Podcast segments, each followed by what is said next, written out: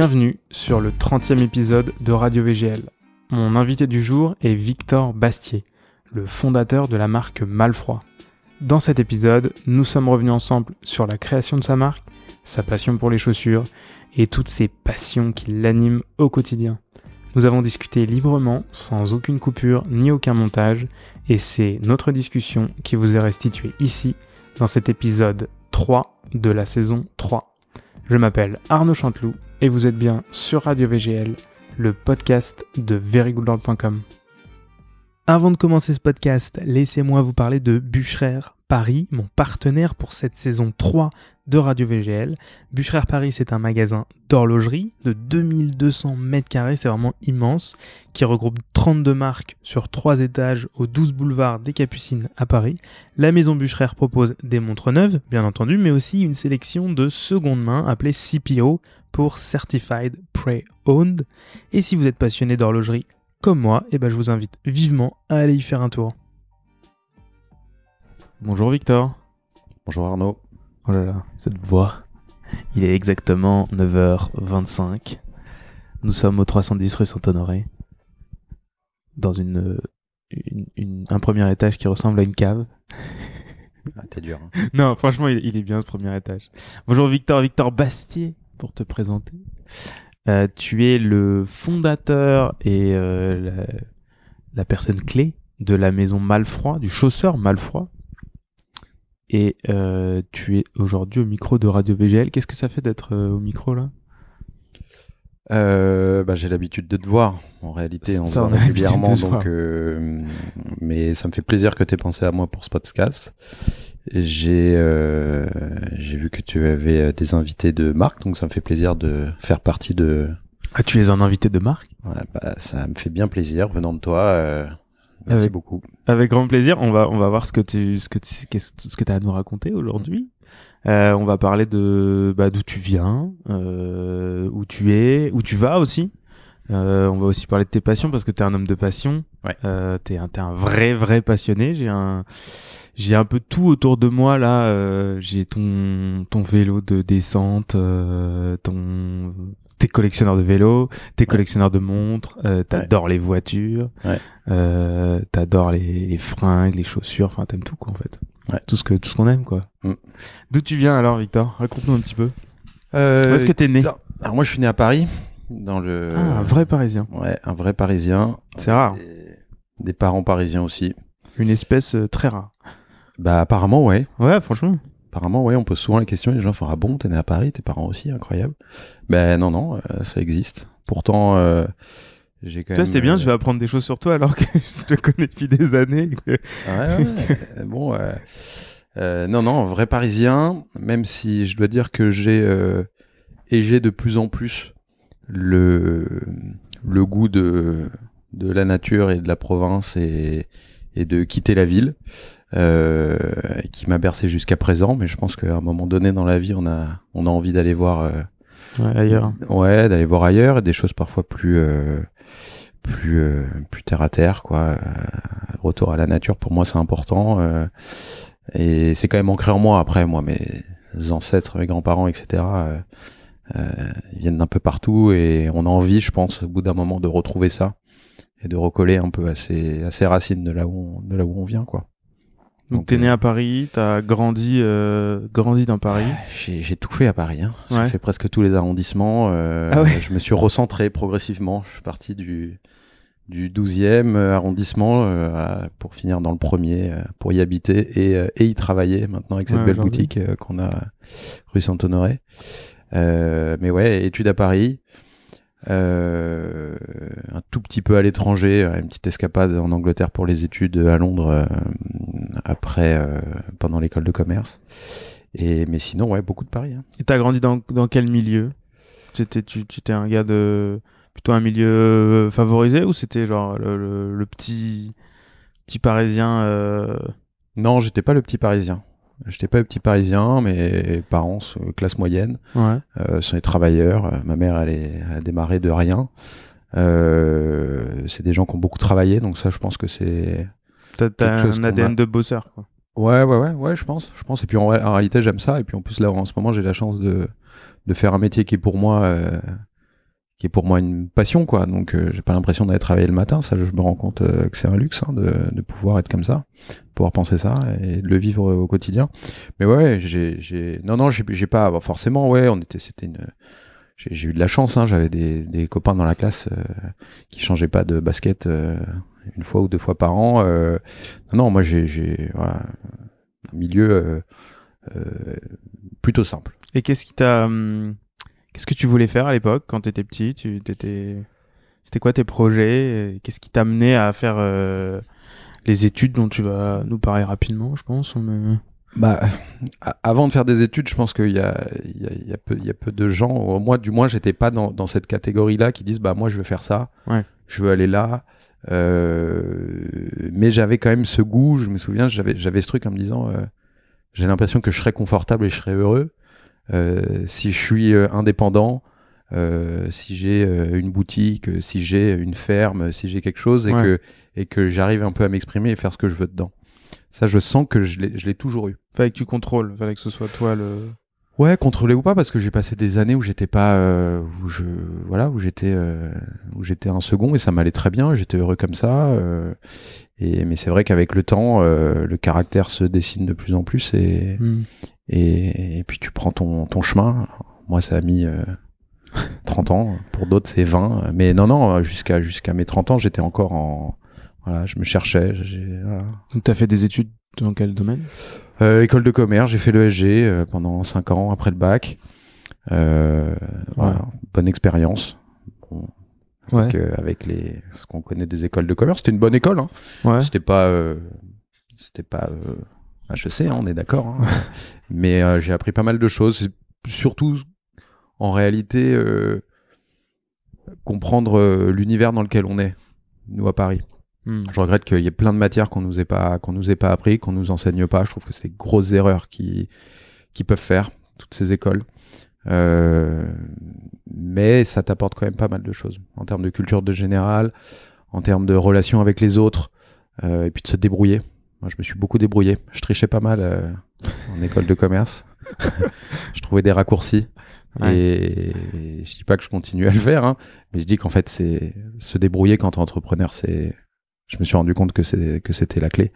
Voilà, faut savoir toucher à tout. euh, faut savoir euh, monter un cadre et, et parler avec le banquier. C'est Ouais. deux choses différentes pour savoir faire les deux. Faire tes réseaux sociaux, faire des prototypes de chaussures, euh, enfin faire des photos, parce que c'est toi qui fais toutes tes photos.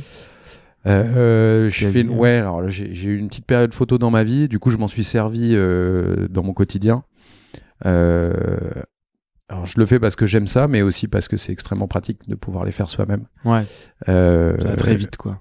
Ah, ça va très vite. Hein. Euh, J'ai d'autres amis qui ont des boîtes. euh, faut appeler le photographe, euh, Hmm. rendez-vous. euh, Ouais, faut qu'ils viennent, faut qu'ils traitent. Euh, Bon bah dix jours se sont passés. Ouais. Moi en deux heures c'est fait. Ouais. Et, et- et j'ai pris du plaisir à le faire. Je veux que j'aime bien prendre des photos et et puis tu au moins tu sors ce que tu veux. Ouais. Une chaussure, euh, qu'on le veuille ou non, euh, tous les angles lui vont pas et Ouais, c'est comme comme pour euh, le visage d'une personne. Certains angles c'est Ouais. très beau. Puis tu maîtrises à fond quoi. Je veux dire, si tu c'est l'image de ta boîte à la fin. Ouais, j'en ai fait marque beaucoup. quoi. J'en ai fait beaucoup, hein, à force. toutes ces années. Ouais, c'est clair. Gros disque dur, quoi. C'est clair. Donc tu fais ces études et à un moment quand tu décides de, enfin il y a toujours un moment tu sors de la de cette école, euh, tu te retrouves à te dire euh, tiens je vais où là et là tu fais quoi à ce moment-là? Euh, alors, moi, je, je dois dire que j'ai jamais eu de. bon, Jusqu'à ces quatre dernières années, de gros questionnements dans ma vie. Tout s'est déroulé de manière assez naturelle. Ouais. Euh, et, et en plus, ça s'est toujours fait dans le milieu de la chaussure. hein. Mon premier stage sérieux, je le fais au Coq Sportif, euh, où je fais du retail, où je fais du produit. Et euh, du coup, je suis chaussure directe. Je me rends compte que j'aime vraiment ça. Euh, au Coq Sportif, il y a aussi du prêt-à-porter, Ouais.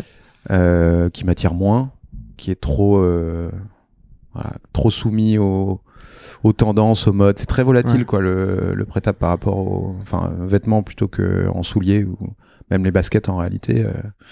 Même s'il y a beaucoup, beaucoup de modes, en réalité, ça reste à peu près toujours les mêmes styles. Hein. Ouais, C'est vrai. C'est la beaucoup. runner, la tennis, euh, la, la, voilà, on- ça reste un peu toujours les mêmes styles.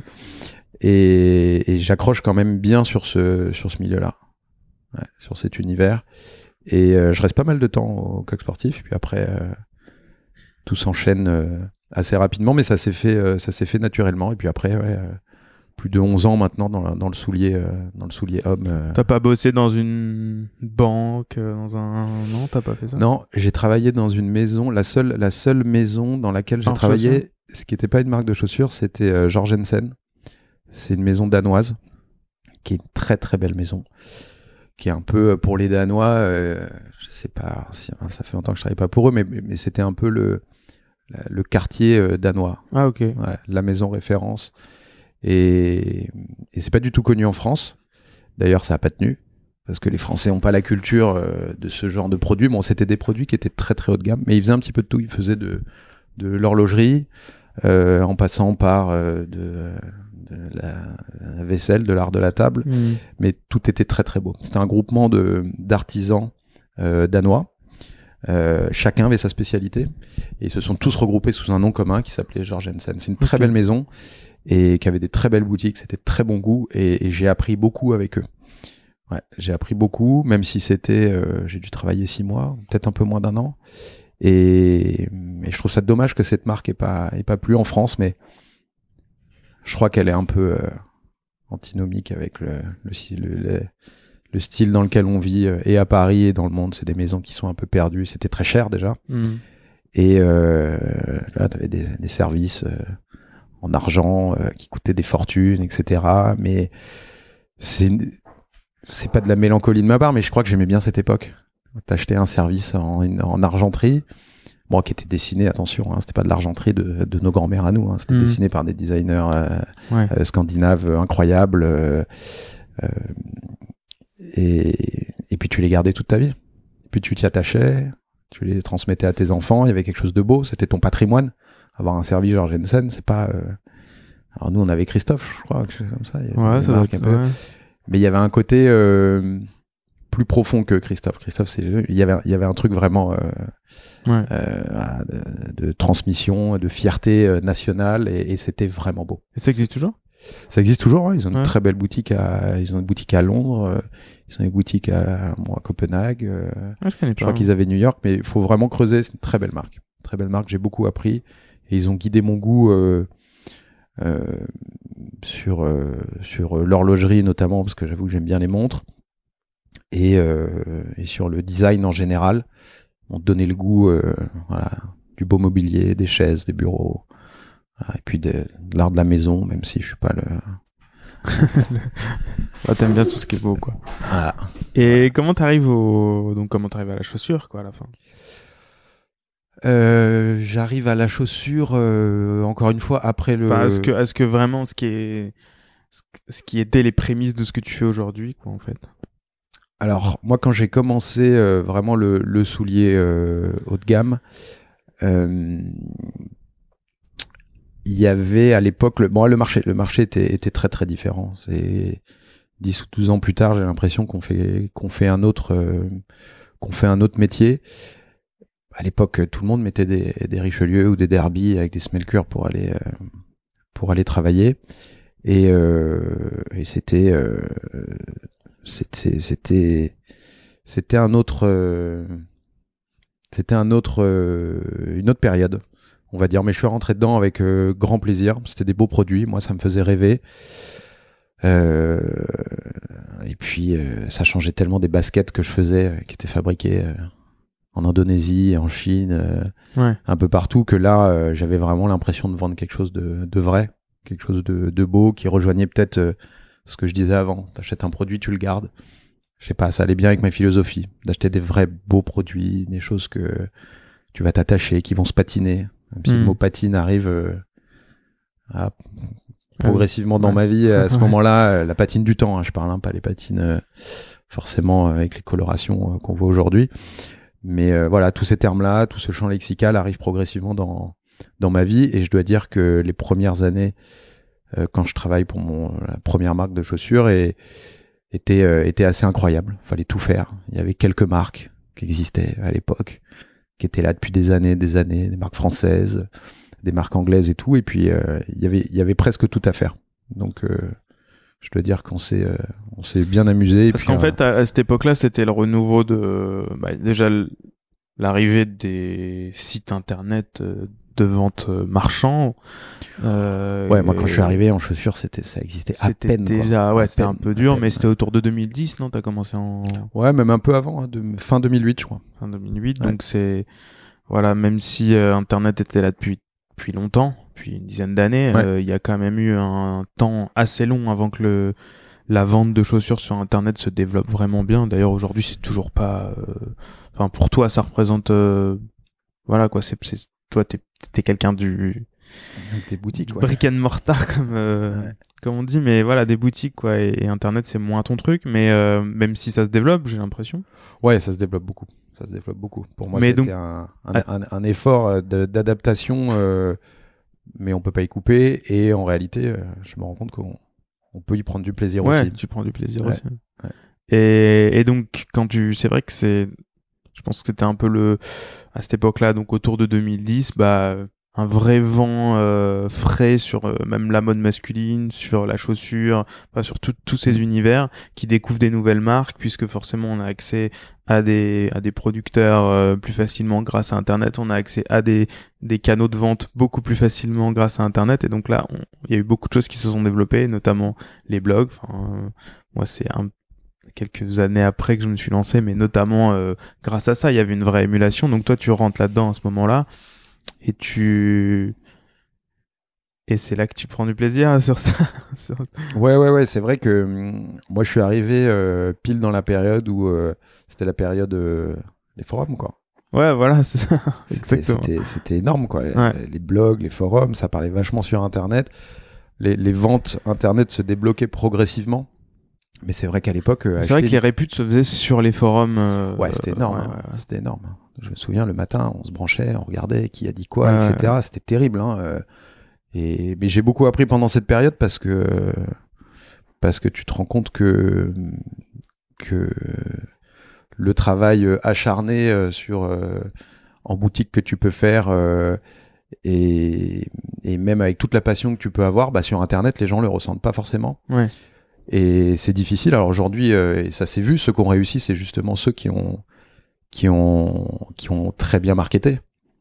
Parce qu'aujourd'hui, euh, tu peux être le, je, on le voit d'ailleurs, hein, que ce soit à l'époque ou même aujourd'hui, euh, les plus grandes maisons, les bottiers, les, les lobes en Angleterre, les vasses, etc., qui sont les, ah, les, piliers euh, de notre travail. Euh, savoir-faire. Sur Internet. Euh, et voilà. Il le zéro, quoi. C'était, et aujourd'hui, les gens vont plus regarder les marques, je vais pas forcément toutes les citer, mais Qui, qui bombardent de pubs sur Facebook, vendant des chaussures faites en Europe, avec des marques hmm. du nord de l'Europe, etc., très très bien marketées, qui sont très belles, avec des très belles photos, très épurées, etc.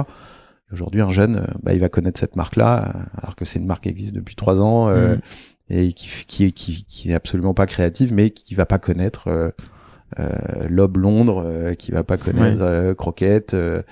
et des marques qui sont là depuis toujours. Et il saura peut-être même pas d'où ça vient, le... cette fameuse forme qu'il trouve magnifique. Pas du tout. Et il va se dire, tiens, là, ils ont sorti une superbe chaussure. En fait, c'est juste une réplique d'une ouais, bah, croquette. Alors ça, bon, là, on rentre un peu dans le vif du sujet, mais c'est vrai qu'aujourd'hui, ce qui est un peu malheureux, c'est que le côté euh, purement créatif euh, est pas du tout remercié.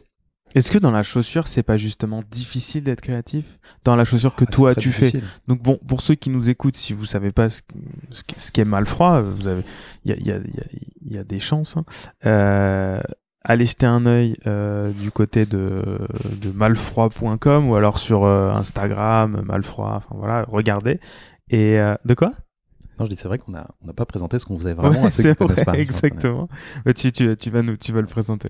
Et, euh, et allez regarder voilà, à quoi ça ressemble, comme ça vous pourrez, euh, vous pourrez avoir un peu euh, du, du, visuel avec de l'audio. Mais, euh, mais dans, dans toi, ce que tu fais, c'est vrai que la, la, la, créativité, elle est assez dure. Tu marches, tu marches sur une espèce de, de fine ligne. Euh, si t'es trop à gauche ou trop à droite de cette ligne, tu, tu, tu fonces vite dans, dans le mur et dans le mauvais goût, j'ai l'impression. Euh, ouais. Ouais, le mauvais goût dans la chaussure, c'est. c'est... Tu rajoutes un demi-centimètre de trop sur une semelle, en largeur, en épaisseur. Tout de suite, bam, on a un changement énorme. Tu vois? Ouais. Et c'est même sur ce point-là, sur les, les proportions, que Malfroid se définit aujourd'hui. C'est que c'est que on va- nous on réinvente pas la chaussure, mais on veut faire une chaussure qui est juste, qui est bien dessinée, qui fait un joli pied, euh, qui est cohérent avec les, les pantalons qu'on porte aujourd'hui, avec les tenues qu'on porte aujourd'hui, avec euh, Le confort, euh, les habitudes de vie. le confort qui se développe. Ça c'est un sujet important parce que nous on fait du Goodyear, c'est-à-dire un cousu euh, traditionnel avec Mm. une trépointe, avec un intercalaire souvent en cuir qui rigidifie un petit peu. Aujourd'hui les gens, euh, ça ça a marché pendant euh, pendant euh, 400 ans, mais aujourd'hui les gens ils veulent plus ça. Bon, en gros, euh, aussi pour expliquer, si, si vous n'êtes pas familier de, de tous ces termes, mais bon, en gros, euh, dans la chaussure, il y a, y a deux types. Il y a les chaussures qui vont être euh, collées, celles qui vont être cousues. Euh, et, euh, et celles de celles de Malfroid sont euh, sont cousues. Il y a plusieurs types de couture et notamment une couture qui s'appelle la couture Goodyear. hein, ça n'a aucun rapport avec les avec les pneus. Même s'ils Euh, étaient de la même famille. même si c'était de la même famille exactement, mais euh, voilà, c'est c'est pas la marque Goodyear qu'on connaît. C'est juste un type de, de couture et la trépointe, c'est c'est une partie de la chaussure qui est cousue donc en fait avec euh, avec la avec la semelle et qui permet de de donner une certaine euh, alors bon on dit que c'est plus étanche, que c'est plus résistant, que c'est ressemblable. Bon bref après c'est ça c'est des je, je- je doute qu'il y a beaucoup de chaussures qui soient ressemblées aujourd'hui, mais en, en tout cas, ça crée des chaussures qui sont des chaussures de qualité, qui durent dans le temps. Et, euh, et puis c'est la manière un peu traditionnelle de faire de la chaussure. hein, Ouais, c'est ça. c'est ça. hein, voilà. C'est ça. De la chaussure de qualité, vous n'allez pas avoir une chaussure qui se qui se décolle quoi qui se enfin voilà je pense qu'il y a certaines personnes qui, qui peuvent nous écouter qui n'ont pas forcément le le, le le recul sur ça qui ont peut-être jamais acheté de chaussures comme ça mais en tout cas c'est c'est comme ça qu'on fait de de vraies belles chaussures Ouais. et et c'est vrai que comme tu dis c'est bah c'est assez rigide faut les faire quoi tu vois c'est comme ça qu'on a Ouais. une vraie Ah. paire de chaussures À l'époque on appelait ça le, le charme. ouais, ouais. Aujourd'hui, euh, non non, nous on travaille beaucoup. Guillaume beaucoup Cadeau, tu vois, tu, tu, tu connais Guillaume Cadeau, euh, et euh, qui a la marque Cadeau. Et été le premier invité, je crois, du podcast.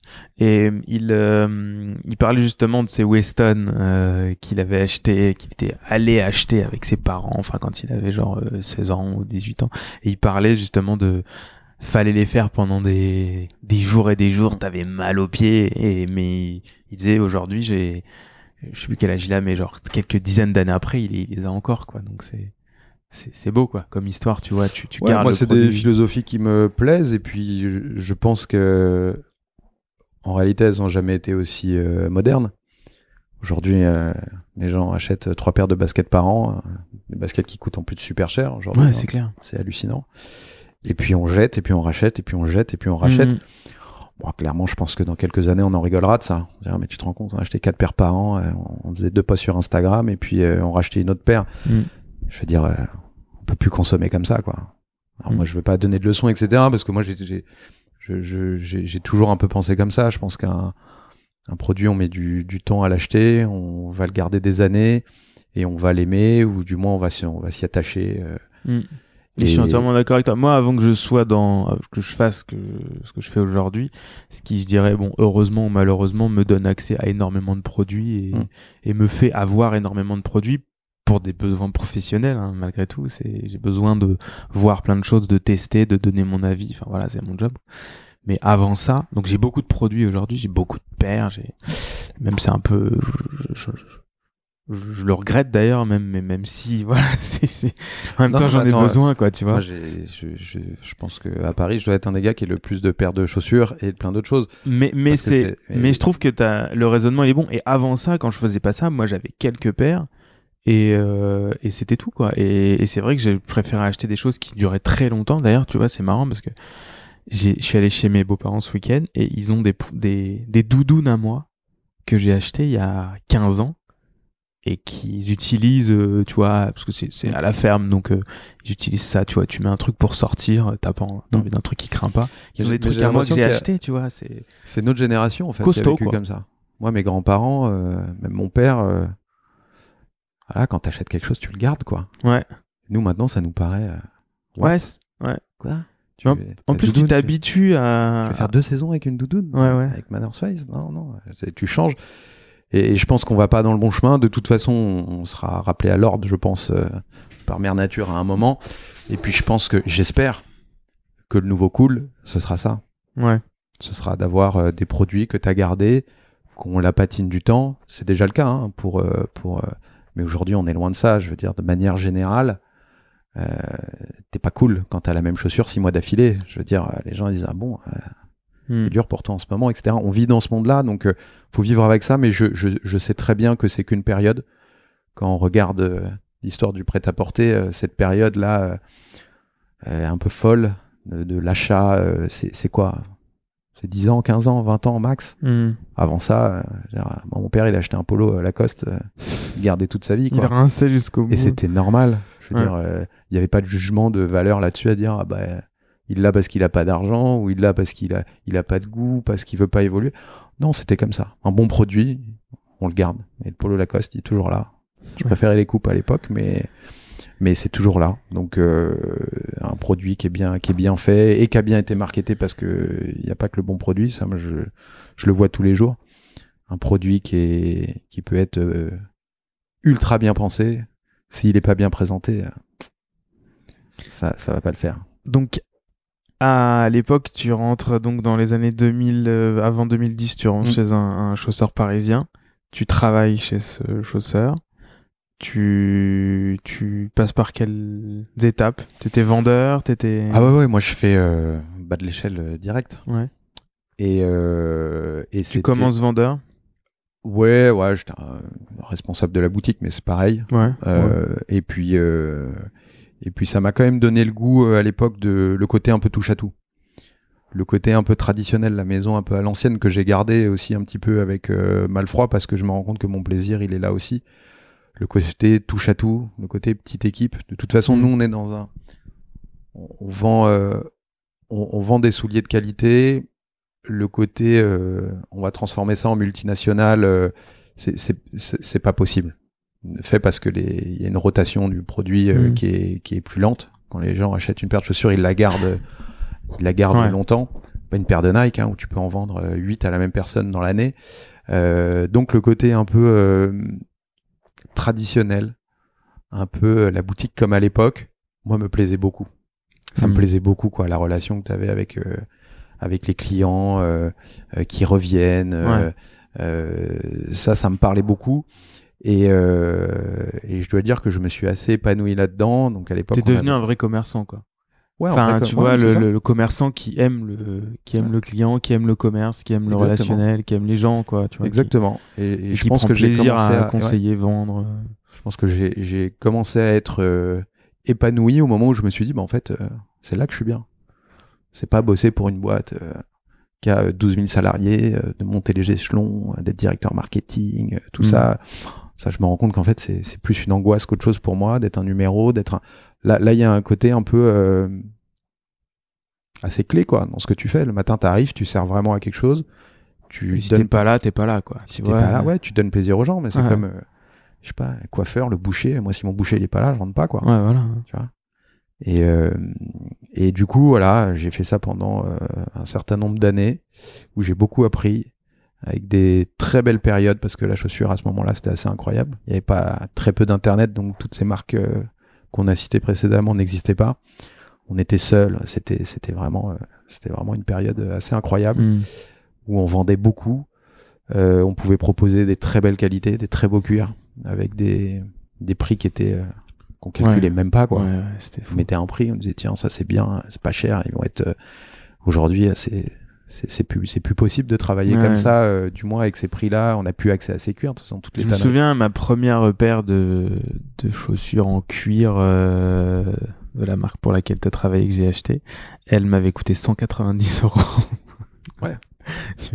C'était enfin ouais. aujourd'hui tu, tu tu peux rajouter un 100 euros quoi dessus tu vois c'est un peu moins mais ah, tu, peux, même, oui, tu, même, tu rajoutes 100 euros. Ouais tu rajoutes 100 euros quoi mais c'est le monde dans lequel on vit. Alors il y a le l'entrée de gamme est pareil, le milieu de gamme, parce que voilà, l'univers que que, que j'ai connu et fonctionnait comme ça et le haut de gamme c'était pareil hein. c'était des prix qui étaient c'était cher hein. Mm. Weston c'était cher ouais. mais ça allait quoi ça allait Ouais. Aujourd'hui, c'est plus, c'est, plus Je compliqué. sais pas hein. combien ça coûte aujourd'hui. Je sais pas. Après, si tu veux parler de Weston, moi, c'est une marque que j'adore. Que j'adore. Euh, C'était ma première paire de chaussures. Mes 18 ans, mon père, il m'achète euh, une paire de mocs que j'ai dû mettre trois fois, je pense. J'avais mal aux pieds. Mais je les adore. Ils sont chez moi, je les adore. C'est, ouais, ouais, mais attention, un, un pied d'un gamin de 18 ans, euh, quand il a connu des baskets toute sa vie, euh, euh, il est pas prêt Ouais, ouais. pour des chaussures en cuir. Il comprend pas. La corne du pied, elle est pas faite. on a une petite petite peau peau de pied d'enfant, donc forcément tu te fais un peu mal, mais ça c'est normal. Je l'ai compris en je l'ai compris avec l'expérience, quoi, et avec tous mes clients jeunes, parce qu'on a beaucoup de clients jeunes Mhm. qui effectivement, euh, quand t'arrives, euh, ils sortent d'une paire de Jordan et il essaye une paire de Derby euh, Defender. euh, Waouh, a- C'est dur. c'est dur. Donc voilà, petite Ouais, période, mais ça, c'est l'expérience, mais c'est ce qui est beau parce qu'après, les gens ils reviennent, et ils me disent, Putain, j'ai eu mal au début, maintenant je les adore, etc. Voilà, c'est ce qui est beau dans notre, ce qui est beau dans notre métier. Ouais, parce qu'on dit ça, mais euh, on en porte tous les jours et on n'est pas maso pour autant, quoi, tu vois. Non, pas du tout, pas du tout. Moi, j'ai de plus en plus de mal à remettre des baskets d'ailleurs, Ouais. et j'ai beaucoup Moi de clients aussi. qui font un peu euh, marche arrière, euh, marche arrière là-dessus aussi. Surtout quand, euh, d'un point de vue euh, de santé, tu vois, genre de, de, de santé, de, de podologie, je pense qu'on appelle ça comme ça. ouais, ouais, c'est ça. C'est excellent Moi, je parle d'avoir- avec des d'être- médecins des. d'être stabilisé dans un pied. Ah, bien sûr, ouais, et la sont- basket est très mauvais pour Non, le, très mauvaise pour le pied. Alors c'est très confortable, mais cercle un peu, euh, cercle un peu vicieux, c'est-à-dire que ton pied se relâche. Ouais, il s'écrase. et euh, du coup il supporte plus et Mm. du coup il se rage de plus en plus Mm. et, et le soutien c'est bon de toute façon euh, on a porté des chaussures avec des cuir pendant euh, pendant 800 ans Ouais. euh, la basket c'est nouveau mais c'est sûr que le confort est immédiat Mm. et aujourd'hui euh, moi mon milieu il est quand même confronté à, à l'arrivée massive de la basket qui s'est fait en quoi 15 ans qui a tout écrasé le marché c'était un vrai bouleversement et euh, D'ailleurs, tu fais un peu de base. Enfin, ouais ouais là on développe de peu. plus en plus ouais, mais avec ton goût, euh, avec ton goût de chausseur, quoi. Donc, euh, exactement tu sois une cuir, tu sois une couture. euh, bah à part la semelle c'est une chaussure euh, Ouais, c'est une chaussure que hein, t'as. avec une doublure Ouais, en veau, avec les mêmes cuirs qu'on utilise pour les pour les chaussures plus classiques. Il y a juste la semelle qui va changer, mais j'avoue que c'est nouveau. Et je pensais pas prendre de plaisir autant à dessiner des baskets. Alors c'est très long, parce que les process sont, sont différents. Euh, dessiner une basket, c'est pas dessiner une chaussure. C'est des réflexes qui sont très différents pour euh, pour moi, mais euh, on travaille avec des gens assez sympas. Il, il se reconnaîtra notamment Ouais. voilà. Et, et je dois dire que je prends du plaisir et, euh, et Je sais pas s'il écoute ce podcast. Il a Je lui ferai, je lui ferai écouter. Je lui dirai. Non, non, Loïc, bonjour. Loïc. On te salue. Loïc. Euh, Ouais, c'est un grand fan de, de montres, d'automobile et de Voilà. chaussures. Voilà. On aurait pu se rencontrer sans faire de basket, juste parler de monde, je pense. Ouais, c'est clair. Et euh, mais voilà, métier, métier nouveau, mais c'est agréable aussi de faire Ouais. des choses un peu nouvelles, Ouais, c'est clair. Ouais, De je- se, de de changer un peu. Tu te challenges, tu te mets dans des. Tu changes, ouais, c'est clair. Tu... Mm. Ça, en plus, ça se trouve, ça te, trouve, ça te donne des, des idées euh, pour la chaussure classique. Enfin, tu vois, tu peux Ah bah, on peut-être. euh, On le voit, tu l'as sous tes yeux. Alors, euh, on pouvait pas Mm. voir euh, malheureusement en podcast, mais ouais, ouais, le modèle que Arnaud voit à sa droite, euh, ça découle un peu du de la sneakers et, et on travaille aussi euh, Mm, aujourd'hui beaucoup dans ce sens-là, à trouver des compromis et à se dire que bah il y a pas que la chaussure traditionnelle avec Ouais. une semelle cuir en cousu Goodyear. Il y a des alternatives, ça va être à nous de les, ça va être à nous de les créer, même si on voit beaucoup de marques qui font beaucoup de choses et, et franchement la chaussure c'est quand même un, un milieu dans lequel euh, il se passe quand même beaucoup beaucoup de choses. Ouais. De la chaussure euh, jusqu'à la botte d'équitation sur mesure, euh, il y a de tout et, euh, et je suis quand même content de de voir tout ça et de me dire bah moi je suis là dans, dans tout cet éventail mal froid on est là Et comment justement t'es arrivé à créer euh, Malfroid en sortant justement de cette euh, expérience euh, chez ton premier show Bah, comme je te disais tout à l'heure, moi, ça, ça s'est vraiment fait de manière euh, très très naturelle. Déjà Mhm. parce que je j'ai l'impression que je sais faire que ça. Euh, Ouais. Ouais, prends tu, du- con- tu considères comme ça Non, il y a, il y a plein d'autres euh, milieux dans lesquels j'aimerais, j'aurais Ouais. aimé travailler que peut-être je, je travaillerai dans, dans le futur ou que ou même de manière personnelle que, que je Mhm. développerai. Euh, Moi, l'horlogerie, le monde automobile, euh, même le, le vélo, c'est un milieu que Le j'adore et que, et dans lequel j'aurais tout à fait pu travailler. T'as un mini musée de vélo, faut que je Ouais, fallait dire. ouais. Chez toi, t'as, chez, tes, chez, tes, chez tes parents à la campagne, t'as un petit, un mini musée de vélo, c'est un truc. On appelle ça le musée. bah, il- vu ça? Non, mais un mini musée avec. euh, ouais, T'as de- quoi? T'as genre euh, une trentaine de vélos, non Cinquantaine? Non, non, un petit Non peu moins, un petit peu moins. Bah, déjà, j'ai réduit un petit peu, mais, mais un petit peu moins. Et Mais bon, vélos ça, c'est, ma, c'est ma Madeleine à moi, quoi. Ouais, Il y en a, c'est, euh, je sais pas, les, ça va, c'est une bonne Madeleine. hein.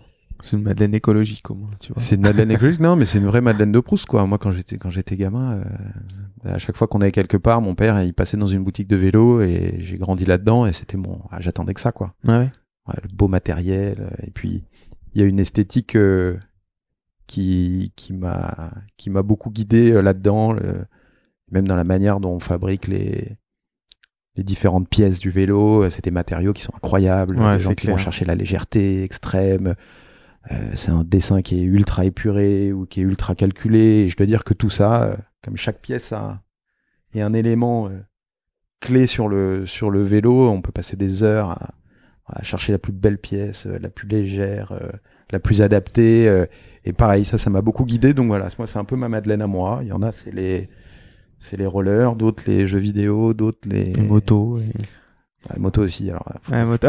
oui, c'est vrai. mais euh, voilà, j'avoue que. Et, tu, euh, et donc après, comment t'arrives à donc à créer Malfroid Bah, t'a- ça, ça, ça vient euh, naturellement à la suite où j'ai une séparation avec euh, avec mes associés euh, à l'époque et euh, et après c'est le désir d'aller plus loin, d'aller à ma manière aussi euh, et de faire euh, les choses euh, comme on comme on le sent. Moi j'ai toujours fonctionné comme ça, euh, comme je le sentais.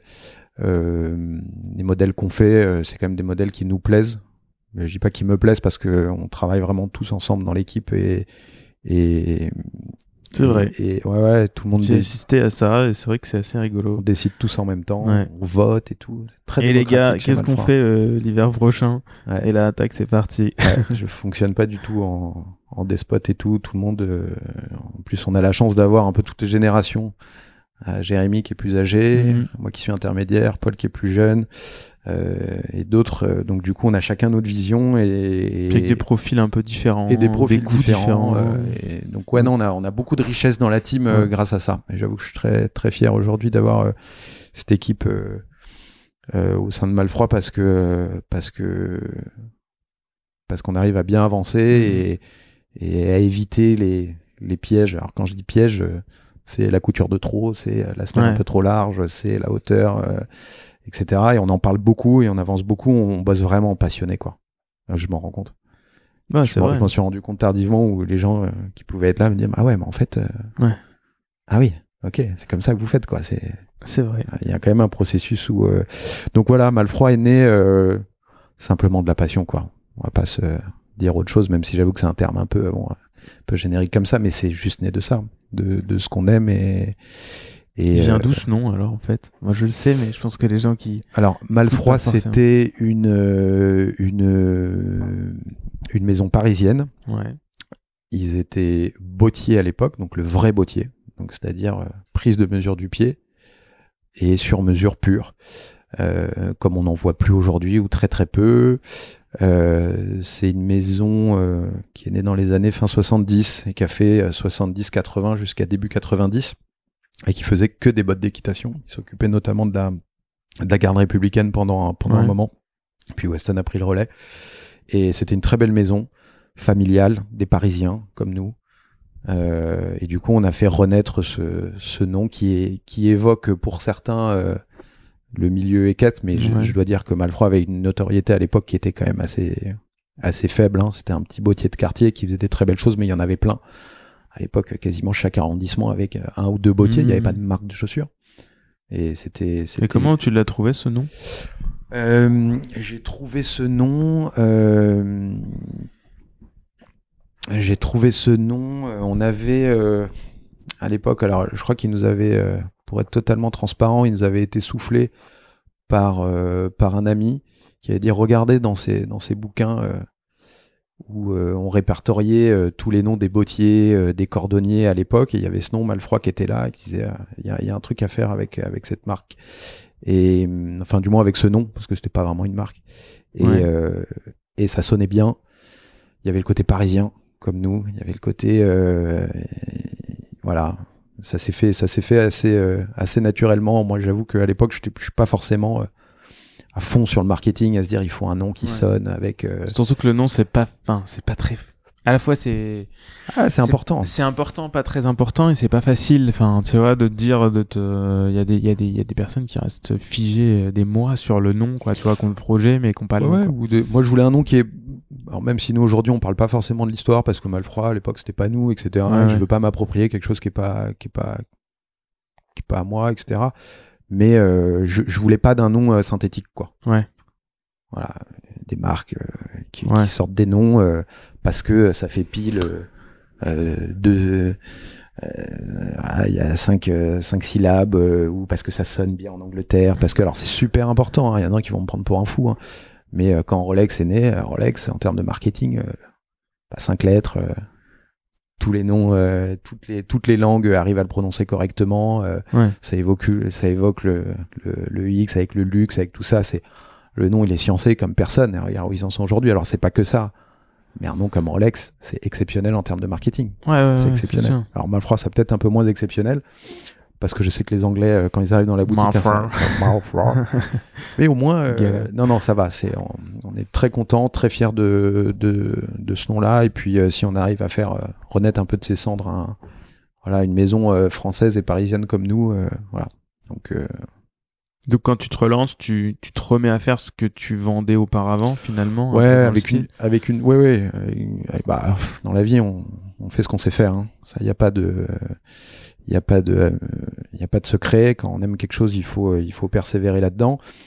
Après, de manière un petit peu différente, parce que euh, l'approche avec les ateliers, avec l'usine, euh, Ouais. est très différente, beaucoup plus familiale. Bah là Euh, pour le coup aujourd'hui c'est toi qui qui est en direct avec l'usine quoi. C'est toi qui fabrique tes. Oui, oui, oui. Déjà, il y a une partie que je faisais pas avant que je fais maintenant, et je, et je comprends euh, le plaisir que ça peut donner. Hmm. de faire cette partie-là qui est quand même qui est quand même géniale parce que une partie un peu artistique quoi.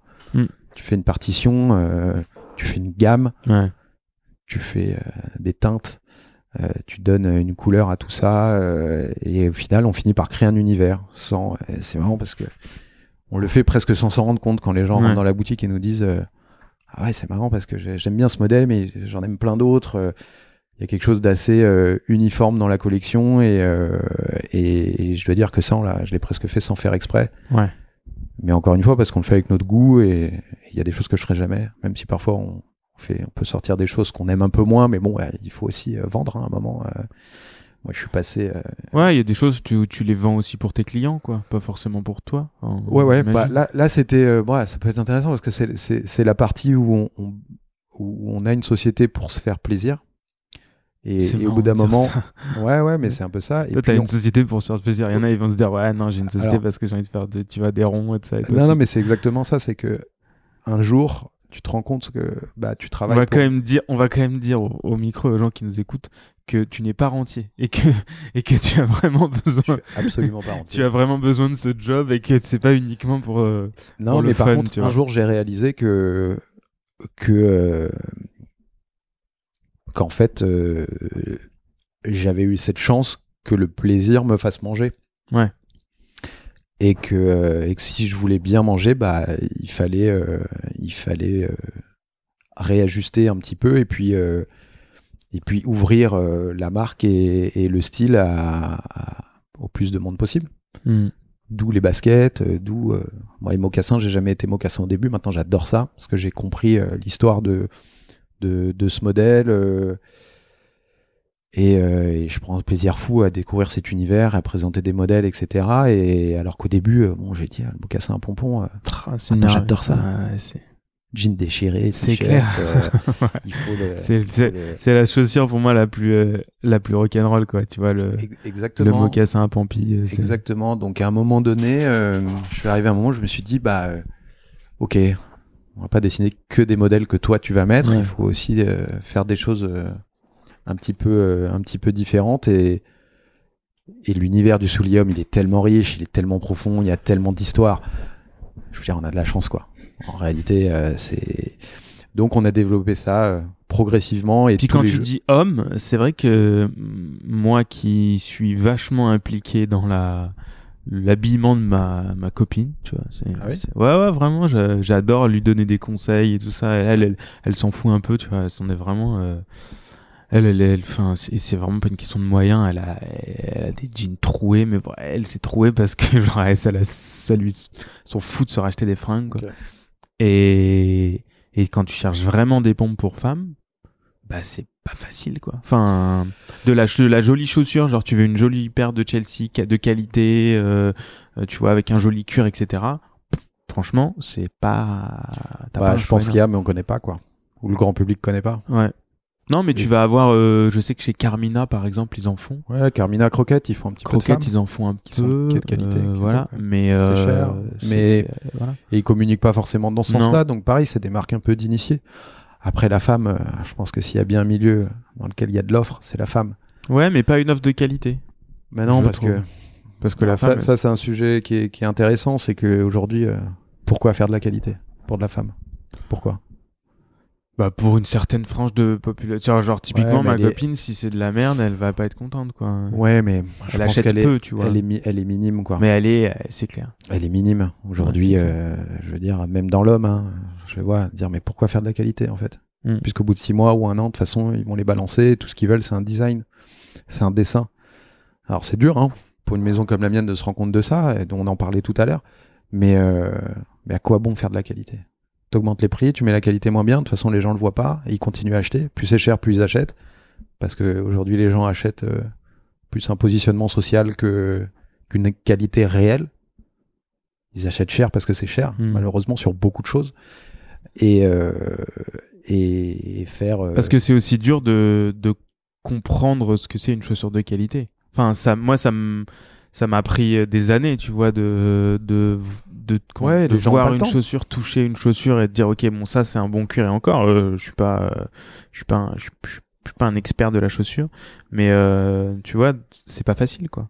Il y a tellement de détails. c'est pas facile et je pense que les gens ont pas le temps. Et je pense qu'aujourd'hui, le prix fait ce travail-là. Ouais. Au même titre que dans plein d'autres euh, secteurs, l'horlogerie, etc. Bon, bah c'est cher, donc c'est de qualité. Mm. Aujourd'hui, on n'a pas le temps d'aller regarder. euh, d'aller regarder comment c'est fait. Alors, on peut regarder sur internet, mais bon, les gens ils ont tellement de sujets, ils travaillent, ils ont, ils ont pas le temps. Donc je suis persuadé que, que, que, que le prix a eu cet impact tellement important de dire euh, j'achète un euh, un hoodie euh, en coton à aujourd'hui, ça peut coûter 250 euros. On se dit ouais, mais c'est de qualité. Ah ouais, mais non, quoi. Ah ouais, mais non, quoi. C'est fait dans la même usine que celui qui te, qui te le vend à 110 et quasiment à celui qui te le vend à 70 aussi.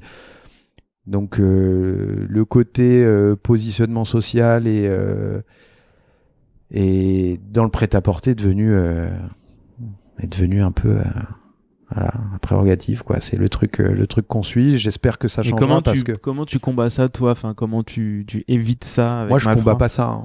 Moi je combats rien du tout. Euh, moi je fais euh, mal froid. euh, on, on fait ce qu'on sait faire. On essaye de bien le faire, de le faire honnêtement, d'avoir des prix normaux avec des marges normales.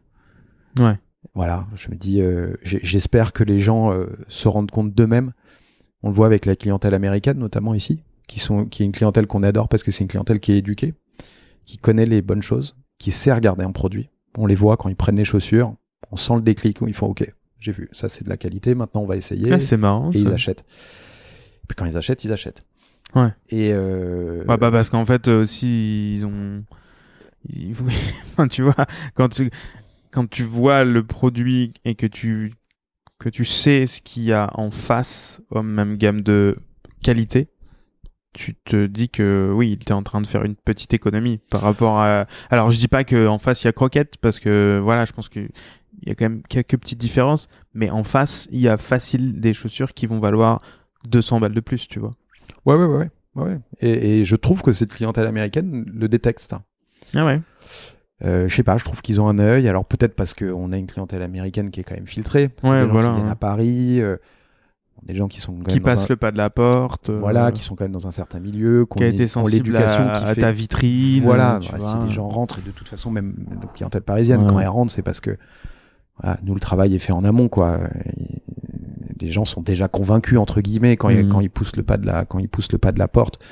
Euh, ils savent ce qu'ils vont, ils savent ce qu'ils vont trouver, ils savent ce qu'ils vont dépenser, ce qui est pas toujours le cas dans certaines maisons. Quand tu Ouais. rentres, tu sais pas ce qui va t'arriver, quoi.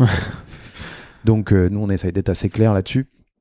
Et euh, mais euh, ouais, ouais. Alors après, euh, non, non, comme je te disais, moi, je, je on combat rien. C'est juste que aujourd'hui, je trouve que beaucoup de choses sont extrêmement chères Ouais. mais parce que nous, et moi je le vois maintenant que je suis entrepreneur, eh ben, avoir une entreprise, ça coûte très cher aussi. Et, euh, et avoir euh, des marges relativement confortables sans être, euh, sans être exagéré, bah, c'est compliqué. C'est compliqué. Moi, je pensais pas que j'allais passer euh, une heure tous les jours de ma vie à penser à ça. Bah, si. Hmm. En fait, faut penser à ça parce que pas assez cher, tu vis pas. Euh, et parfois même les gens n'achètent pas quand c'est pas assez cher. On le voit. Le nombre de fois on nous dit mais euh, les chaussures en Cordovan 600 euros, euh, c'est pas cher. Ouais. Donc euh, on, on le sait ça. C'est qu'aujourd'hui il y a des gens qui voilà, on dans la boutique du 17e, euh, des Parisiens qui nous disent euh, moi je les trouve trop belles vos chaussures, mais elles sont presque pas assez chères quoi. Moi j'ai que des copains qui ont des chaussures à je sais pas combien, je peux pas dire que j'ai des chaussures à. C'est fou d'entendre ça. C'est Ouais. fou. Ouais. C'est fou. Donc je lui dis, bah payez 200 euros de plus, moi, ça me dérange pas. Mais Si vous voulez, on peut- vit dans ce On peut vous monde-là. faire un prix Non, mais on à l'envers. Ouais, ouais, c'est ça. Et euh, on vit dans ce monde-là, et je dois dire que pour l'instant, nous, on reste fidèle à ça. Aujourd'hui, tout augmente. On essaye de- d'être extrêmement raisonnable là-dessus parce que euh, je me sens pas de faire du x10 euh, sur mes chaussures. Je, je sais pas, je suis pas fait pour ça. Je serais mal à l'aise. euh, Hmm. c'est pas l'ADN, c'est pas le, c'est pas, c'est pas ce qui a fondé Malfroid de faire ça. Bah, Qu'est-ce qui a fondé Malfra alors, si tu dois le résumer? Bon, on l'a dit tout à l'heure, il y a le, il y a le côté euh, passion où euh, on fait pas des chaussures pour faire des chaussures. On fait des chaussures parce qu'on les a imaginées comme ça. Ouais. Faire un one cut ou faire un Richelieu, euh, ça paraît extrêmement basique, mais nous on le fait de, de notre manière. Aujourd'hui, il y a une gamme que j'aime beaucoup, qui s'appelle la gamme Cooper chez nous, avec les formes euh, plus rondes, montées sur des smelgum, toujours en cousu Goodyear. Euh, ça, c'est un pur produit Malfroid, c'est-à-dire qu'effectivement, de l'extérieur, bon, c'est un Richelieu noir, euh, voilà, tout ce qu'il y a de plus classique, Hmm, mais tout se joue sur les détails. Moi, je me suis rendu compte de ça, même s'il y a certains détails sur lesquels on pouvait se passer, notamment en termes de marketing, je me rends compte que, bah non, bah non, tout est du détail. Tout n'est que ça, et sur le produit, mais aussi en boutique, aussi sur, euh, sur Internet. Je veux dire, l'attention euh, et l'amour que tu donnes à un produit, bah, ça se voit principalement dans les détails. Et quelqu'un qui est amoureux du, des beaux produits, euh, encore une fois, je parle pas forcément que de la chaussure. hein. hmm. Je parle de la montre, par exemple, l'horlogerie. Ben, c'est fou, mais c'est les détails qu'on regarde. C'est la petite écriture au dos, euh, Hmm. c'est la petite écriture sur le bracelet, euh, c'est la petite, le petit réo euh, d'un millimètre euh, qui fait euh, qui fait la différence. Et euh, Ça devient d'où ça, cette, cet amour de l'horlogerie d'ailleurs? Euh, ça Comment vient d'où? t'es- Pour être très clair, je crois que mon père avait une très belle montre Ouais, c'est ton père. et un jour on nous a dit elle est très belle cette montre. Et, et je suis rentré dedans là-dedans. J'étais jeune, hein, moi j'ai toujours aimé les montres, j'ai toujours été, euh, mais j'ai jamais eu les moyens. Et, euh, et mon père avait une très belle montre et du coup j'ai grandi avec ça et du coup ça, ça a beaucoup filtré mes goûts. euh, sur Il en avait une? Ouais, il avait, il avait une, il a acheté à l'époque euh, pour ma naissance en 85 une, euh, une Rolex Daytona un 62-63. Il a porté cette montre pendant euh, 10 ans de sa vie, vraiment daily watch quoi. Il a fait le championnat du monde de VTT avec, euh, vraiment, il se chronométrait avec, genre vraiment. J'adore. Ceux qui connaissent vont rigoler, genre il est fou, il allait à la plage euh, à Saint-Jean-de-Luz et à Biarritz euh, tous les étés avec. Ça se vend combien aujourd'hui Aujourd'hui, une 62-63 je sais pas. Je sais pas, je vais dire des bêtises parce que je suis trop passionné et parce que j'aime trop cette montre et que je sais que celle-ci Ouais. est, est première main, Hmm. boîte papier. Il a encore le sac euh, quand il l'a acheté. Enfin, Il l'a encore, hein Ah ouais. Ouais. Ah, elle, est, elle est full set de chez Full Set. Elle est incroyable. Premier. Bon, il la met plus quoi. Ouais. On la met plus. C'est au coffre. euh, tu peux, même- tu peux même pas sortir avec. Non, bah, C'est ce qui est dommage avec ces, avec ce milieu-là aussi, c'est que euh, c'est que tu peux plus les mettre ces montres-là. Mais bon, ça c'est un autre sujet. Donc du coup, je suis rentré là dans, dans, dans, dans cette euh, dans ce milieu-là via cette montre. Donc autant dire que ça filtre beaucoup. J'ai pas regardé les Seiko, je te cache pas. Même si Seiko, ça a l'air d'être vachement bien. Ouais. Mais non, j'arrive pas. J'arrive pas. Je, je dois dire que Ouais, tu sais, quand tu commences comme ça, et j'avoue que. Euh, ouais, ouais, ouais. Et puis pareil, ça c'est encore une fois, on rejoint toujours ce fil conducteur d'avoir quelque chose que tu vas garder toute ta vie. Ouais, et mon père, il a eu deux mondes dans sa vie, quoi. Cartier, Santos, euh, Rolex Daytona. À l'époque, c'était pas des produits de luxe, attention. Encore une fois, je remets dans le Enfin, contexte. c'était cher, mais c'était parce que c'est Ah, aujourd'hui. c'est très cher, je crois qu'il avait payé 8000 francs à l'époque. Il m'a dit c'était beaucoup d'argent, mais il m'a dit nous 8000 francs. Bon, à l'époque, euh, Ouais, ouais, c'était. C'était- c'était, euh, c'était cher, mais ça allait quoi. Mon père était dans le cuir, il commençait à bien gagner sa vie. euh, Ça, ça pouvait être un Et, mois de euh, salaire, non, je sais pas. Non, je sais pas comment je sais pas, mais c'était plus cher ouais. qu'une euh, que certaines voitures quoi. Donc Ouais, c'était c'était c'était cher, mais c'était pas. Voilà, il m'a dit c'était pas un délire. Et puis à l'époque, tu voulais être cool, euh, c'était la Santos ou la Daytona. Mais Mm. le Daytona était sous coté par rapport à, par, Ouais. rapport à les quartiers. Mais moi, je suis rentré dans la boutique pour acheter une quartier et je suis reparti avec ça parce que le gars me disait que c'était cool. Donc je l'ai cru. Donc voilà, donc j'ai voilà, je suis rentré euh, là-dedans. Donc pas mal de Rolex, même si euh, avec tout ce que ça tout ce que ça découle en termes d'image, euh, qui Ouais. est pas toujours bon, mais je trouve qu'aujourd'hui c'est ça s'est amélioré. Ça y est. À l'époque, tu disais Rolex, on te montrait du doigt, on disait ouais le frimer, oh, le truc et tout. C'est une fausse ou machin. Il y avait tout ce truc-là. Aujourd'hui, je trouve que Ouais, c'est ils vrai. en sont bien sortis. Ouais, c'est vrai, on est Ils sont sorti quand un même peu sortis ça. d'un guépier marketing assez, euh, assez Ouais, terrible où, euh, où c'était vraiment la marque du. du Ouais, ouais, du- typiquement. De, Et, euh, et aujourd'hui. du euh, parvenu, quoi. Du, Ouais, ouais. ou- Ouais. alors Il y a eu un moment, c'était, toujours un euh, peu, mais le- aujourd'hui, a. il y a- La marque du garçon de café, on disait, tu sais, le, le garçon de café parisien, Ouais. et tout le monde a une. euh, il- Mais c'est vrai qu'aujourd'hui. Mais en fait, c'est un peu comme le football pour moi. C'est genre, ça touche tout. Enfin, euh, toute proportion gardée. Euh, J'habitais Porte de Saint-Cloud. Moi, j'y connais rien au football, tu vois, c'est un truc. Et quand j'étais Porte de Saint-Cloud, je donc à côté du, du parc, j'habitais vraiment à côté du parc. euh, je voyais les gens arriver et il y avait tout, tu vois. Il y avait le gars qui était encore en tenue de de, de balayeur, tu vois, et euh, le gars qui était en costume croisé avec son écharpe. Et ça, moi, ça m'a vraiment marqué, quoi, de me dire putain, c'est ça touche toutes les franges de la population. Ouais, et aujourd'hui, euh, Rolex, moi, quand j'ai commencé à m'y intéresser euh, autour de, de, des années euh, 2008, tu vois, 7-8, euh, j'ai découvert euh, bah, qu'il n'y avait pas que des gens qui étaient euh, extrêmement friqués qui achetaient ça. Il y avait des gens aussi qui économisaient des années, tu vois, pour s'acheter Mm. ça. Mais c'est vrai que c'était la marque un peu du, du parvenu. Et aujourd'hui, bah, ça touche un peu tout le monde. Genre, Ah, c'est une marque référence, quoi. tu peux avoir le passionné qui va économiser. euh, Enfin, je veux dire, si t'as un, si t'as un salaire, euh, allez, disons correct, euh, tu, tu, tu, tu peux t'offrir une Rolex euh, au bout de quelques années de, d'économie, tu vois, et la garder toute ta vie. Et tu, alors je sais pas, peut-être que dans certains milieux, parce que nous aussi, on est passionnés, donc on n'a peut-être pas le même œil sur ça. Donc, Ouais, il y a, y a de ça aussi, mais ça, pour moi, ça touche tout le monde, un peu comme, je Ouais, un peu je comme pense le que foot. ce qui est ce qui est réussi dans une marque, et il y en a d'autres qui sont pas au niveau de, de cette marque-là, mais je trouve qu'une marque est réussie quand t'arrives à plaire à autant de gens. Ouais. Je veux dire, Ouais, on parlait de Lacoste tout à l'heure. Lacoste, euh, bon, moi je suis pas client Lacoste. Ils s'en mais- sont un peu bien sortis, ils s'en sont bien sortis Ouais, aussi. hein. pareil, hein, ils auraient Ouais. pu tomber dans un écueil euh, particulier, mais quand tu plais euh, aux gars de banlieue et euh, Le gars qui fait du au- golf, aux, euh, grands bourgeois Mhm. en même temps, Mhm. et que ce gars-là, quand il passe le pas de ta porte, il est aussi excité d'aller s'acheter un polo, d'aller s'acheter un pull, hein. C'est extraordinaire. Il y a une marque que j'aime bien, même si euh, elle, a, elle a ses défauts en termes de production, c'est The North Face. C'est pareil. C'est une marque qui s'appelait à tout le monde. Ouais. du- de l'alpinisme, euh, Ouais. euh, de l'alpiniste ultra technique qui joue sa vie tous les jours, au, au euh, gars de banlieue, euh, tu vois. euh, qui met du sous, gars qui se met du suprême, euh, tu vois, ou du, du, ou du hype ou euh, Ouais. ou euh, de la, la jeune fille qui juste va au ski une fois par an bah, tous ces gens là quand ils rentrent dans la boutique euh, Ouais, ils trouvent Ah leur ça, compte. c'est bien et moi je suis premier j'avoue que j'aime bien cette marque euh. C'est extrêmement dur d'arriver à ça. c'est c'est voilà la réussite c'est ça mais c'est aussi je pense que c'est beaucoup de temps c'est beaucoup de travail Ouais. il y a une petite part de chance aussi qui joue Les années font aussi leur. euh, Leur travail. les années font ça ouais et je pense que le dénominateur commun de toutes ces marques c'est en gros t'as quelqu'un qui est passionné et qui fait ça avec euh, avec talent aussi euh, et qui est arrivé à, à faire comprendre aux gens que le produit qu'il allait et la manière et la vision qu'il avait et ben elle est assez juste. Et- Si tu prends du recul aujourd'hui sur ce que tu fais, regarder avec un peu de hauteur, comment tu arrives à transmettre cette passion au quotidien à ton client? Comment aujourd'hui tu dis, bah, comment tu, tu, comment même euh, sans le vouloir, hein, même même sans, même de manière totalement, euh, enfin, sans- euh, voilà, sans le vouloir, comment tu arrives à transmettre ça? Comment tu transmets ça?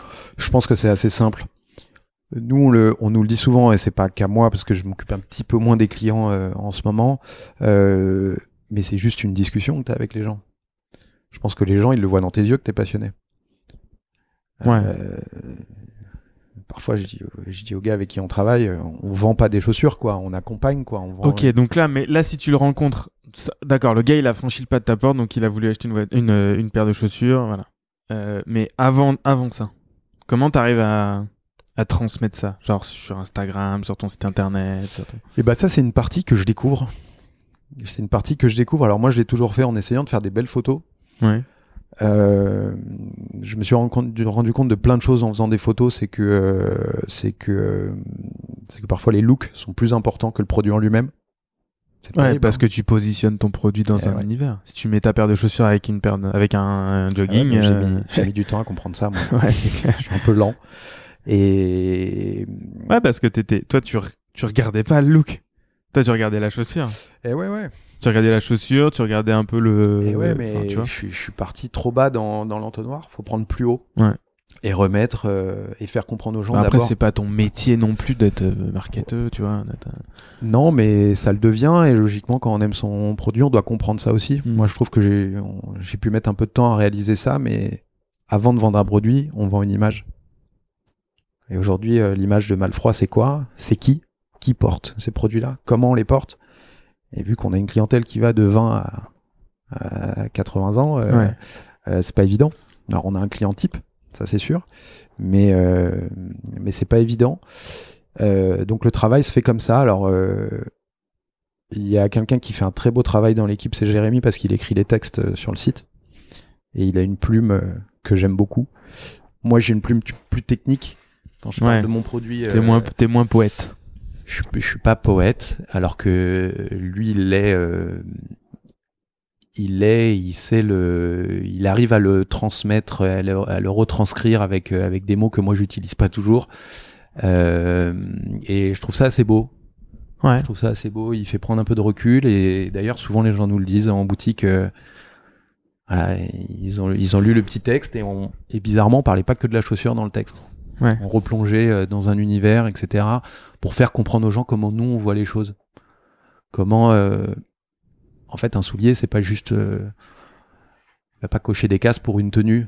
Il est là parce qu'il a une histoire, il est là parce que des gens l'ont porté comme ça, il est là parce que euh, parce qu'il a été beau à une époque, il a traversé les années, et il est toujours là. Ça, les gens ont pas toujours. euh, la plupart des modèles qu'on a ont, une, belle histoire, ont- ont un passé. On prend le Desert Boots, le Shuka Boots, euh, c'est un modèle militaire à l'origine, euh, Hmm. qui a été modifié pendant des années, euh, qui a été réinterprété. Il est toujours là, ce modèle-ci.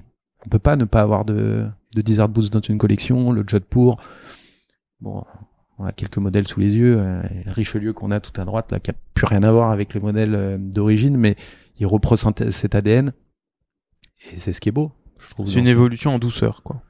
Exactement. Bah, de toute façon, euh, on n'a pas répondu à la question tout à l'heure, mais c'est, c'est, c'est- ça, ça revient, c'est que c'est que c'est qu'effectivement. euh, Il se peut que nous ne répondions pas à toutes les questions. ouais, parce qu'en fait, on part vraiment dans tous tu les digresses, sens. on digresse dans tous les sens.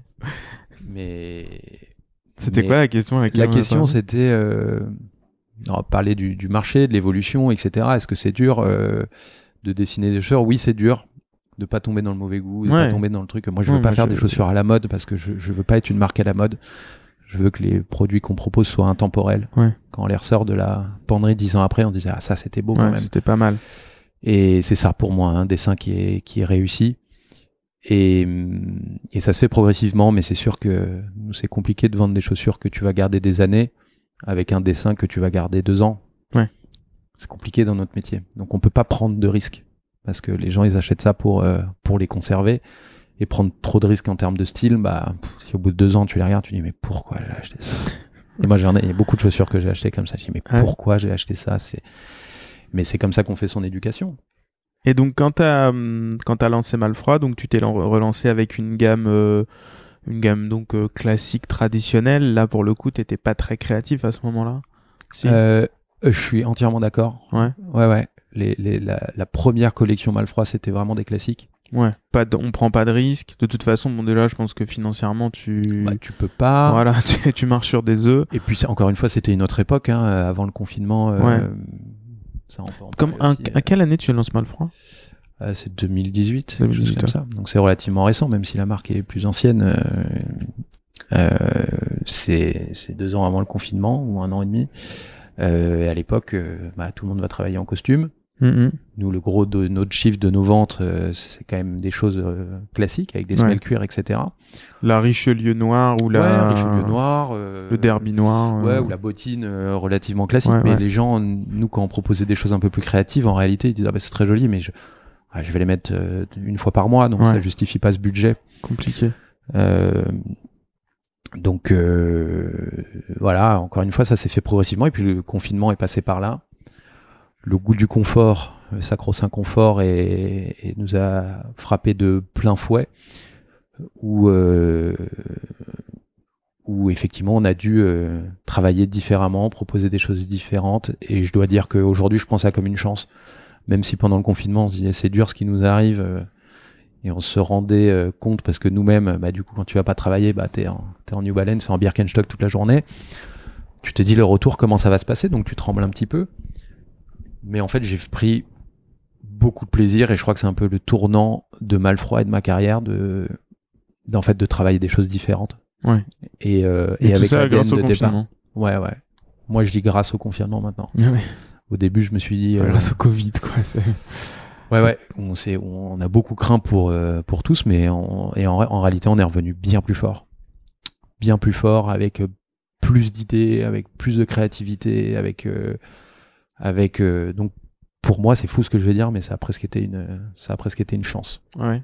On dans deuxième naissance petite- de, ouais, ouais, ouais. de la On marque. était dans notre petite zone de confort, euh, avant de toujours la même chose, où, euh, où c'était. euh, et du coup, ça nous a forcé et euh, à, à, à, à- à- à appréhender ce marché différemment Ouais.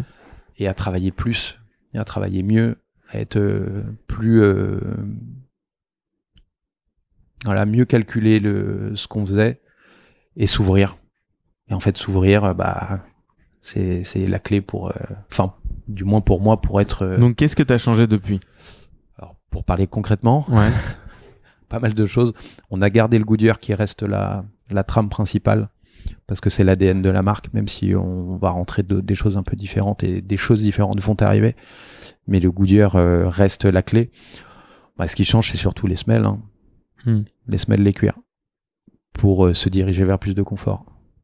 Donc, euh, malheureusement, les, les semelles cuir perdent, euh, perdent un, petit peu de, un petit peu de place et laisse place justement à plus de semelles gomme, à plus de semelles gomme qui, on se rend compte, euh, bon, à part le côté un peu plus vulgaire que ça peut représenter, un peu, voilà, ah bah, c'est des semelles en plastique, quoi. Plus épais, quoi, Plastique, euh, euh, on se rapproche pas de la basket parce qu'en réalité, bah, dans les semelles gomme, il y a, il y a beaucoup de qualités différentes. Il y a des boîtes qui font du très bon travail. Et hormis ce côté-là, bon, qui peut paraître un petit peu, un peu moins quali qu'une belle semelle cuir euh, de la tannerie du Puy ou d'autres, euh, bah en fait, c'est des beaux produits. Bon, Et après, on va pas se mentir aussi que la semelle cuir, euh, personne la, personne marche dessus, quoi. Plus personne marche dessus. On a marché dessus pendant Franchement. 300 ans. euh, Aujourd'hui, c'est fini. Il faut être conscient. hein. Je pense que euh, on en a, c'est aussi casse-gueule de. Ouais, ouais, bah le confinement, mais c'est fou. Mais en fait, a remis en question des, Si des t'as choses pas, qui étaient établies comme ça depuis des années. si euh, t'as pas un art de vivre euh, qui te permet d'être euh, entre ton chauffeur, euh, Ouais, euh, l'entrée, euh, non mais attends, c'est très casse-gueule quand même. Ouais, ouais. Alors bon, il y a des préparations de semelles, il y a toute la cordonnerie Ouais. qui va avec, mais c'était Ouais. c'était ancré quand même. On mettait tous des, on met tous des, des patins dessus, tu vois. Donc, tout euh, le monde met des patins, mais c'était ancré. Voilà, tu- ton premier boulot euh, où t'es en costume, euh, quel, qu'il soit, et bah t'as des chaussures en cuir, c'est Mhm. comme ça. Et aujourd'hui, on se rend compte que bah tu peux avoir des beaux souliers qui sont pas forcément avec des semelles en cuir, Mhm. et t'es pas ridicule, et ton patron il va pas te regarder de travers. Sauf que nous, on est en- je pense qu'on on, on vit la naissance de cette période-là. mm, Et en fait, je trouve ça assez beau. Et moi, je me dis peut-être dans 20 ans, je me dirais, bah, tu te rends compte, en fait, on a connu cette période mm. où tout le monde, 80% des gens dans le métro avaient des chaussures en semelle cuir. Et en un claquement de doigts, c'est-à-dire 3 ans, plus personne. Et les gens, ils veulent des choses différentes. Ouais. Alors j'exagère un peu. Vraiment, aujourd'hui, t'as as des gens. Et après, je pense que tu dois avoir des gens qui disent non, non, moi, je ne porte que des semelles cuites. Ah, nous, on a, c'est une- c'est une partie importante de notre clientèle d'ailleurs qui Ouais. continue à venir chez nous et qui est encore plus fidèle qu'avant parce qu'ils me disent bah ouais mais je peux je peux aller que chez vous euh, maintenant. Euh, bonne qualité avec des, des prix raisonnables ou du moins des prix normaux. Même si je sais que c'est 300, 400, 500, c'est c'est ça reste des budgets importants. Mais il y a des gens qui me disent non non mais moi je refuse. euh, je suis Ouais. bien dans le cuir. Et c'est pas une question de mode, c'est que je suis bien dedans. J'aime pas les semelles gomme, j'aime pas les baskets. euh, je, je, je, je me sens pas d'aller travailler avec des, des chaussures euh, en plastique euh, ou des baskets quoi. Je, c'est pas mon goût. Ça, ça reste quand même important hein, c'est- cette clientèle là. Mais elle, elle évolue et c'est, elle s'est quand même métamorphosée. Hein. Donc c'est non non, on a vécu un tournant dans notre dans notre milieu euh, qui pour certains a dû être dur, mais moi je, je- moi encore une fois je pense que c'était une chance. J'ai eu de la chance de vivre ça. Et donc, euh, bah en fait, ouais, tu, parce que je, je- je voyais le, enfin, je, je, voulais reparler aussi de la, de la création de Malfroid, tu vois, avec euh, avec cette euh, cette première boutique que t'as que t'as ouvert, enfin que, en fait, t'es resté dans ta boutique dans laquelle euh, t'étais à la base. Euh, oui. Donc quand, avec ce, ce précédent chausseur, donc euh, tu changes le nom, tu recrées ta marque, tu mets les nouveaux modèles à l'intérieur. Et non, dis-moi. vas-y, Non non dis-moi. si si si Ouais, c'est ouais. ça. Non, Non, vas-y, dis-moi ce que tu. Euh, non, non, non, non, c'était, c'était, euh, c'est la, la boutique était à moi effectivement euh, Ouais. à l'origine pour euh, pour d'autres d'autres activités. Puis après il y a Malfroid, la société Malfroid qui est arrivée. Parce qu'en fait, avec sur ton ancien job, tu tu tu commences un peu, euh, voilà, comme tu dis, responsable de boutique. Après, tu prends une boutique à toi. Voilà, ouais, ouais. j'avais, j'avais, euh, j'avais ma, ma boutique à moi effectivement et euh, et dans laquelle j'ai passé euh, plein de bons moments. Cette boutique, on l'a toujours. Et je me dis que même dans si Malfroid se développe bien, euh, euh, comme ça a l'air d'être le, le chemin qu'on qu'on prend, euh, j'espère que je l'aurai toujours cette boutique Ouais. quoi. Ouais, tu- Elle est belle, il y a un très bel immeuble haussmanien euh, au-dessus de nos têtes. euh, on a un bel espace. C'est Ah, marrant parce qu'elle est rue Villebois-Mareuil dans le 17e. Ouais. Et elle est un peu cachée cette boutique. Ouais, ouais, on est Enfin, à- complètement cachée même, tu vois. Elle est, elle est un peu, elle est un peu cachée, mais je trouve que moi j'avais choisi cette adresse parce que justement, elle avait ce côté un peu confidentiel Ouais. où faut mériter quoi. Pour euh, pour avoir ces produits-là, euh, il- voilà quoi. Ma place c'est pas entre Orange et et qui habille euh, sur le sur les grands boulevards quoi. Je pense que même nos clients ne comprendraient pas Hmm. qu'on s'installe là. Il y a le côté un peu. euh, Alors là maintenant tu me diras ça n'a rien à voir d'être rue Saint-Honoré. Donc, et donc, et donc, face de ouvert une, euh, deuxième boutique rue Saint-Honoré, au voilà, 310 avec une adresse qui n'a rien à voir, mais, mais, mais parce que pareil, je me suis dit, il faut un peu sortir de sa zone de confort et il faut se confronter au, au vrai marché. Après, on a eu une, une très belle opportunité d'être, euh, d'être, euh, d'être ici. C'était une vraie chance. Et la boutique est magnifique aussi, même si elle est très très différente en tout point. La Ouais. boutique du 16e, on a énormément de vitrines. Euh, elle fait vraiment boutique euh, parisienne à l'ancienne. Mhm. Euh, elle a un en bois, d'angle. euh, On a peut-être euh, 18 mètres de vitrine. Je veux dire, alors que là, la rue Saint-Honoré, la vitrine est beaucoup plus petite, mais elle est très profonde, Ouais, c'est. coincée entre deux immeubles. Mais c'est une période que j'aime bien de l'histoire de Paris aussi, euh, la rue Saint-Honoré. Je trouve qu'elle a une très belle histoire avec euh, la, la rue de Rivoli derrière, euh, qui avait été refait pour l'exposition euh, universelle, euh, qui est euh, la rue flamboyante, quoi. Mhm. Euh, ils avaient créé des arcades au cas où il pleuve. Je veux dire, c'est fou ce qu'ils avaient fait à l'époque. C'était, c'est dingue, Haussmann, ce qu'il a fait, euh, même si ça avait été critiqué à l'école. Et puis derrière, il y a la rue Saint-Honoré. Ouais. Ce petit bout de rue euh, bazar total. Qui est toujours un, un petit bordel. Enfin, Bah, c'est nous, nous, la partie c'est très luxe, mais en- c'est un, un Ouais, bordel. en termes d'architecture, c'est le bordel. hein. En vrai, je pense que pour avoir visité quelques rues un peu flamboyantes comme ça dans le monde, euh, tu vas à Los Angeles, tu vas à New York, tu vas euh, euh, à Rome, euh, enfin plutôt à, à Milan, bon après à Rome un peu, mais la rue Saint-Honoré, c'est une absurdité par rapport aux autres. C'est-à-dire que tu as cette espèce de bout Bah, de rue avec des trottoirs qui font un mètre, de, un mètre de large avec les plus belles boutiques du monde, enfin les Ouais, plus belles ça. marques. Et voilà. en fait, moi, je trouve ça fou que cette rue Saint-Honoré, elle soit pas sur la rue de Rivoli. Pourquoi Ouais, euh, c'est ça, toutes ces ouais. grandes marques, C'est ça. LVMH euh, euh, et toutes les marques, pourquoi elles sont pas mises sur la Ouais. rue de Rivoli, sous les arcades? Face aux Tuileries, euh, sous Les le gens Meurice. qui viennent acheter des Non, c'est juste derrière, Ouais. c'est drôle. les gens qui viennent acheter du Saint Laurent, du Gucci, du Chanel, ils viennent dans des. Alors, je pense que c'est ce qu'ils aiment dans le charme parisien. Nous, on s'en rend plus compte. Mais tu vois, c'est en en discutant ensemble que je, ce dont je me rends compte de ça. Mm. Enfin, tu vois, de, tu, tu, tu prends, euh, ouais, c'est quoi, c'est Rodeo Drive. Euh, où tu prends euh, hum, comment c'est c'est via ah, putain, je me souviens plus de ce nom mais en- à Milan tu vois cette, cette grande rue là où où la galerie Vittorio Emanuele ou des choses comme ça Ouais. c'est flamboyant c'est grandiose Ouais. tu vois c'est magnifique tu prends la Fifth Avenue à New York c'est magnifique Mm. enfin tu vois c'est et euh, nous on a la rue Saint-Honoré Non, bah, nous, on a la chance d'avoir beaucoup, beaucoup de, de, de rues comme ça à Paris. Hein, la rue, euh, Ouais, les là- Champs-Élysées, Montaigne. euh, ouais mais cette petit, sixième, a petit de- bout de rue aujourd'hui c'est quand même la rue qui Bah, concentre le plus de boutiques de luxe je sais pas, sans, Si, après, sans être, sans euh, aussi mais sans être trop chauvin, euh, quand Colette était installée, euh, ouais pour c'est- moi, c'était la rue numéro un dans c'est le ça monde. c'était le centre euh, Il y en a qui vont dire, il y en a plein d'autres, euh, ils voyagent pas euh, pour dire ça, mais si, je veux dire, euh, euh, à l'époque, l'Europe euh, entière venait à Paris pour faire euh, du shopping parce que les plus belles marques étaient là, mais quand Colette était là, euh, je veux dire, c'était, c'était, à Mm. l'époque, au début, c'était, je sais pas, j'avais l'impression que c'était le centre du monde de la mode. Bon, ça s'est vite euh, éparpillé, c'est normal et parce qu'il faut que ça tourne, etc. Mais c'est vrai que c'est drôle. Moi, je dirais qu'il y, y a des boutiques que je vois. Il y en a une notamment euh, euh, qui est tout au bout, quasiment sur la Concorde, sur la rue de Rivoli, qui vend des chapeaux et qui vend des trucs pour hommes. comme- Mais elle est incroyable cette boutique. Je rêverais de, de m'installer là. Ouais. Ah ouais. C'est pour moi c'est une des plus belles boutiques de Paris. Il y en a d'autres hein, que j'adore avec des emplacements incroyables.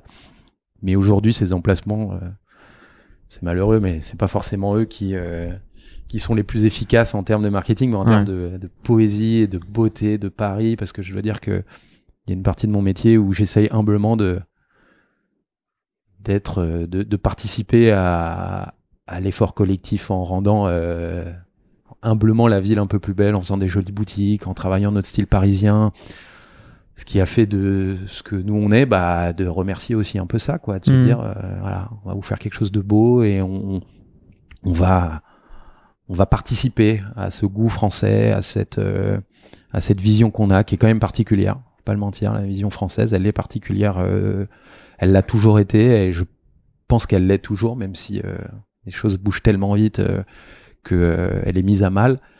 Il y a quand même cette histoire qu'on peut pas enlever et, euh, et si Malfroid arrive humblement à participer euh, ne serait-ce qu'à une petite goutte à ça bah je serais trop fier quoi Et toi, tu trouves que tu as ta place dans, ce, dans, ce- dans cette rue euh, qui vend justement du x10, comme tu disais euh, Euh, historiquement, oui.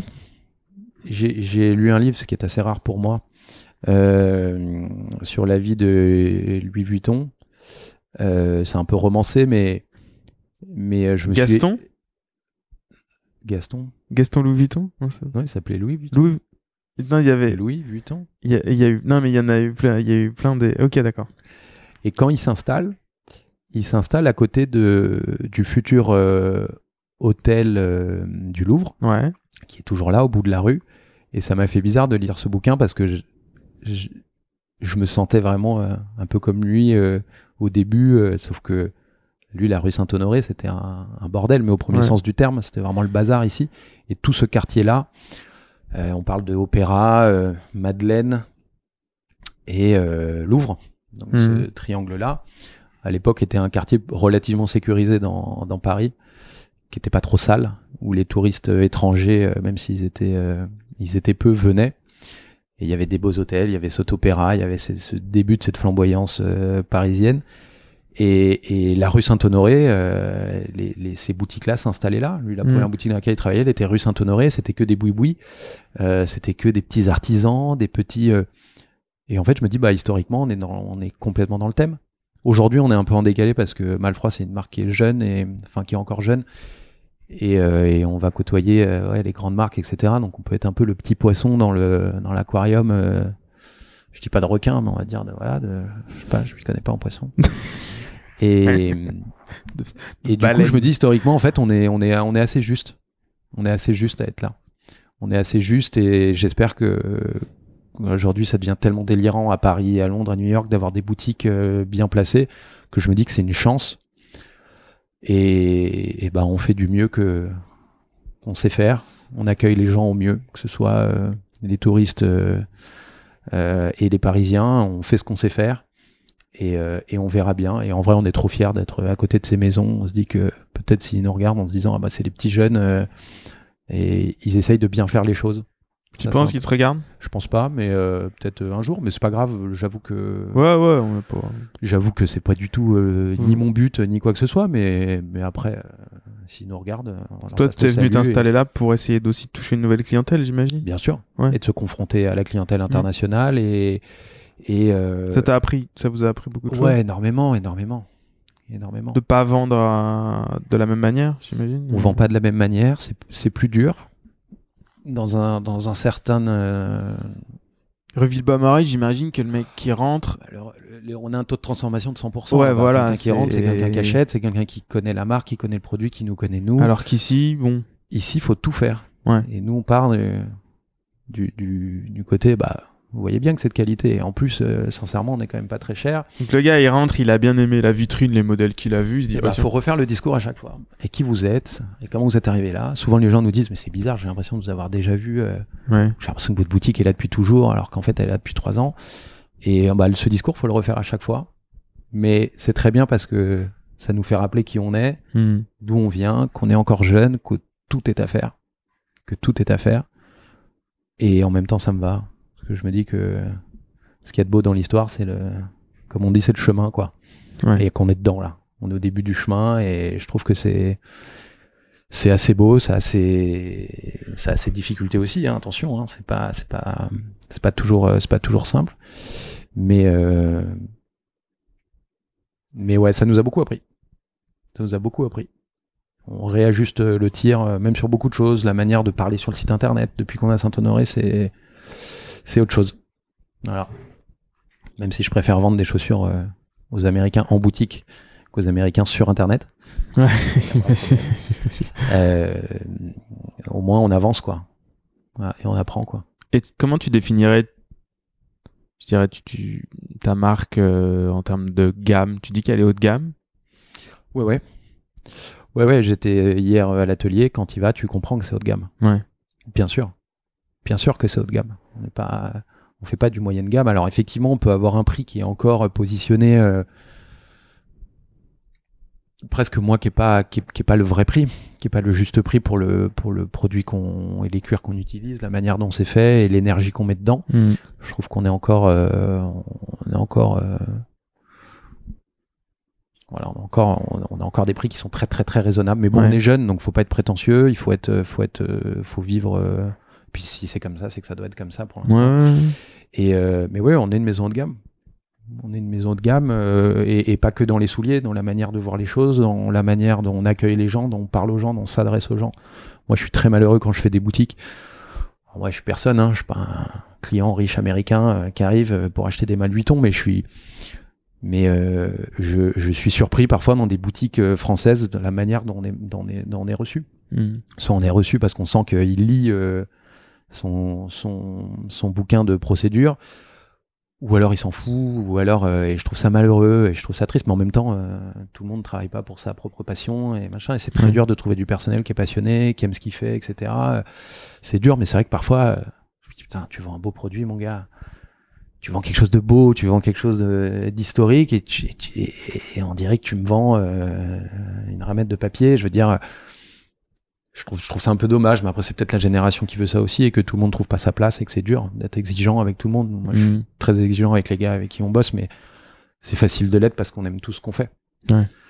Mais pour d'autres, euh, je peux, je peux comprendre. Je jette pas la pierre non plus, mais, Ouais. mais je me dis, euh, on a une belle ville, on a tout pour vendre, pour pour se faire plaisir avec. euh, donc euh, voilà, cherchons, euh, cherchons le plaisir avant tout, cherchons à à aimer ce qu'on fait et après la journée passe plus vite. hein.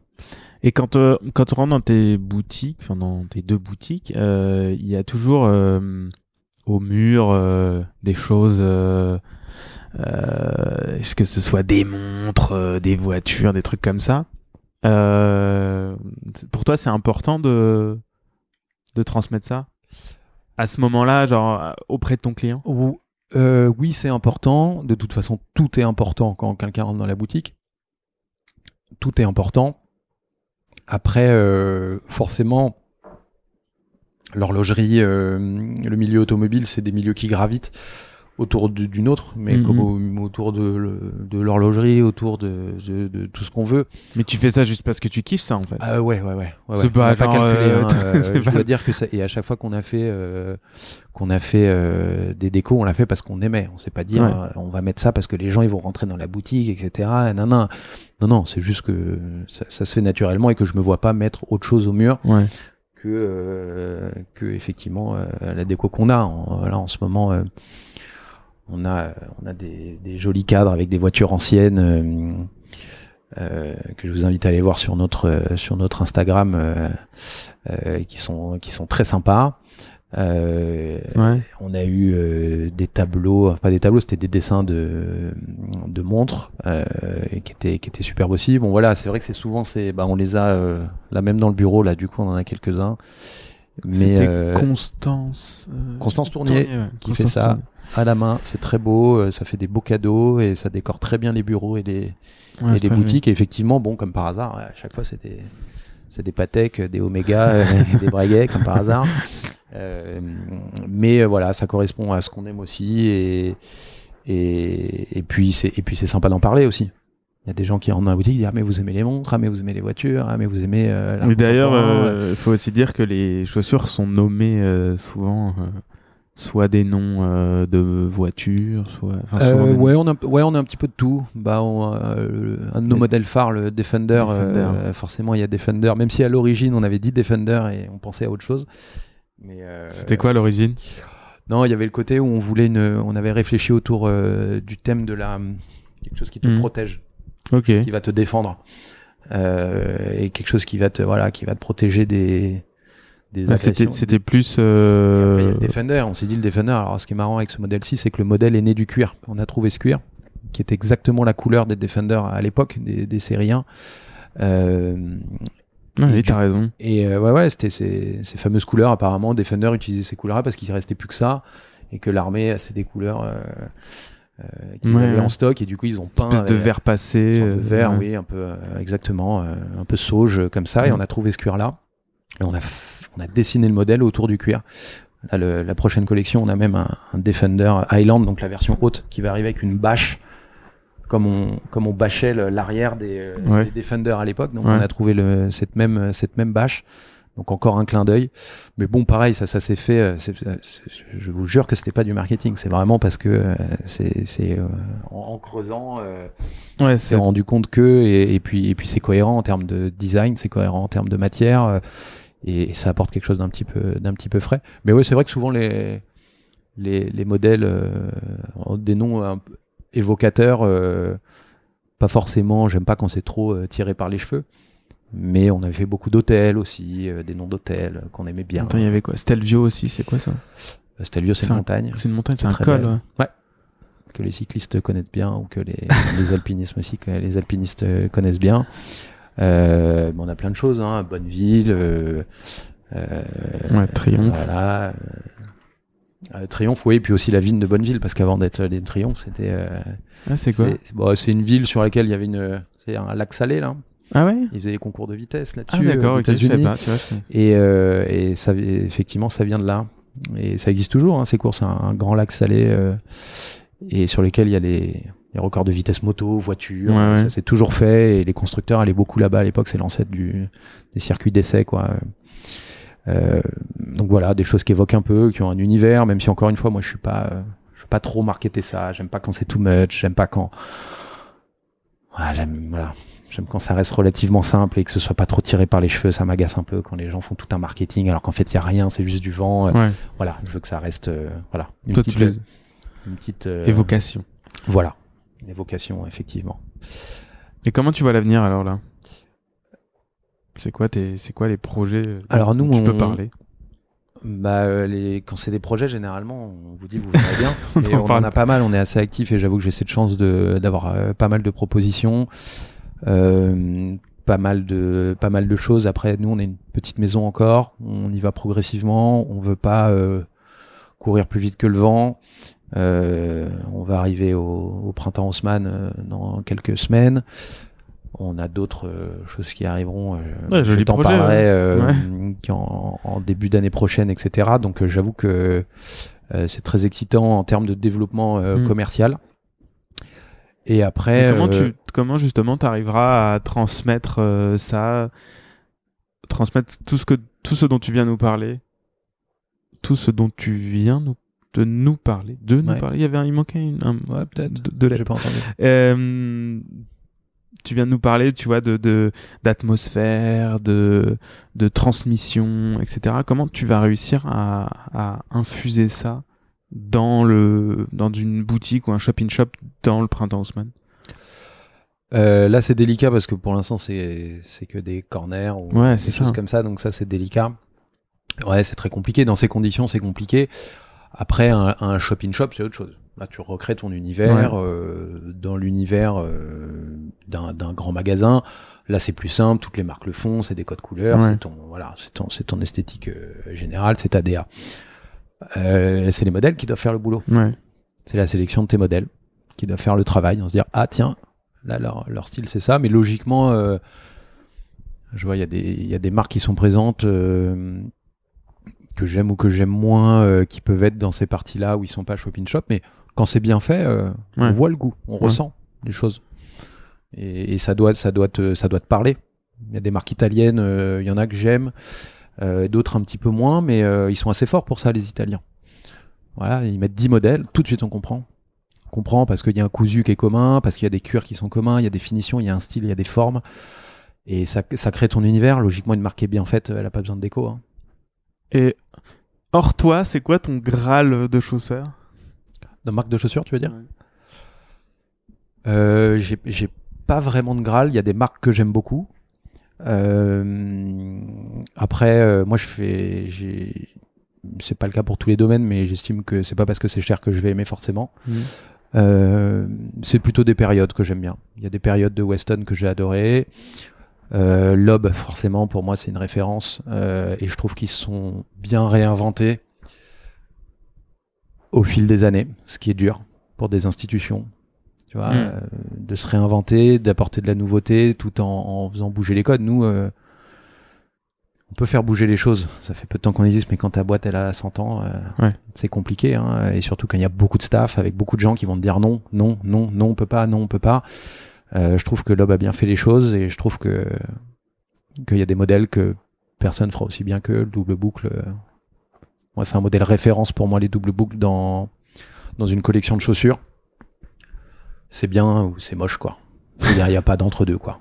C'est je trouve que c'est toujours bien.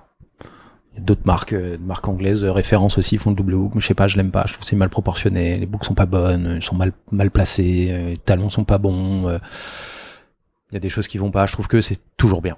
Hmm. Toujours bien. Voilà.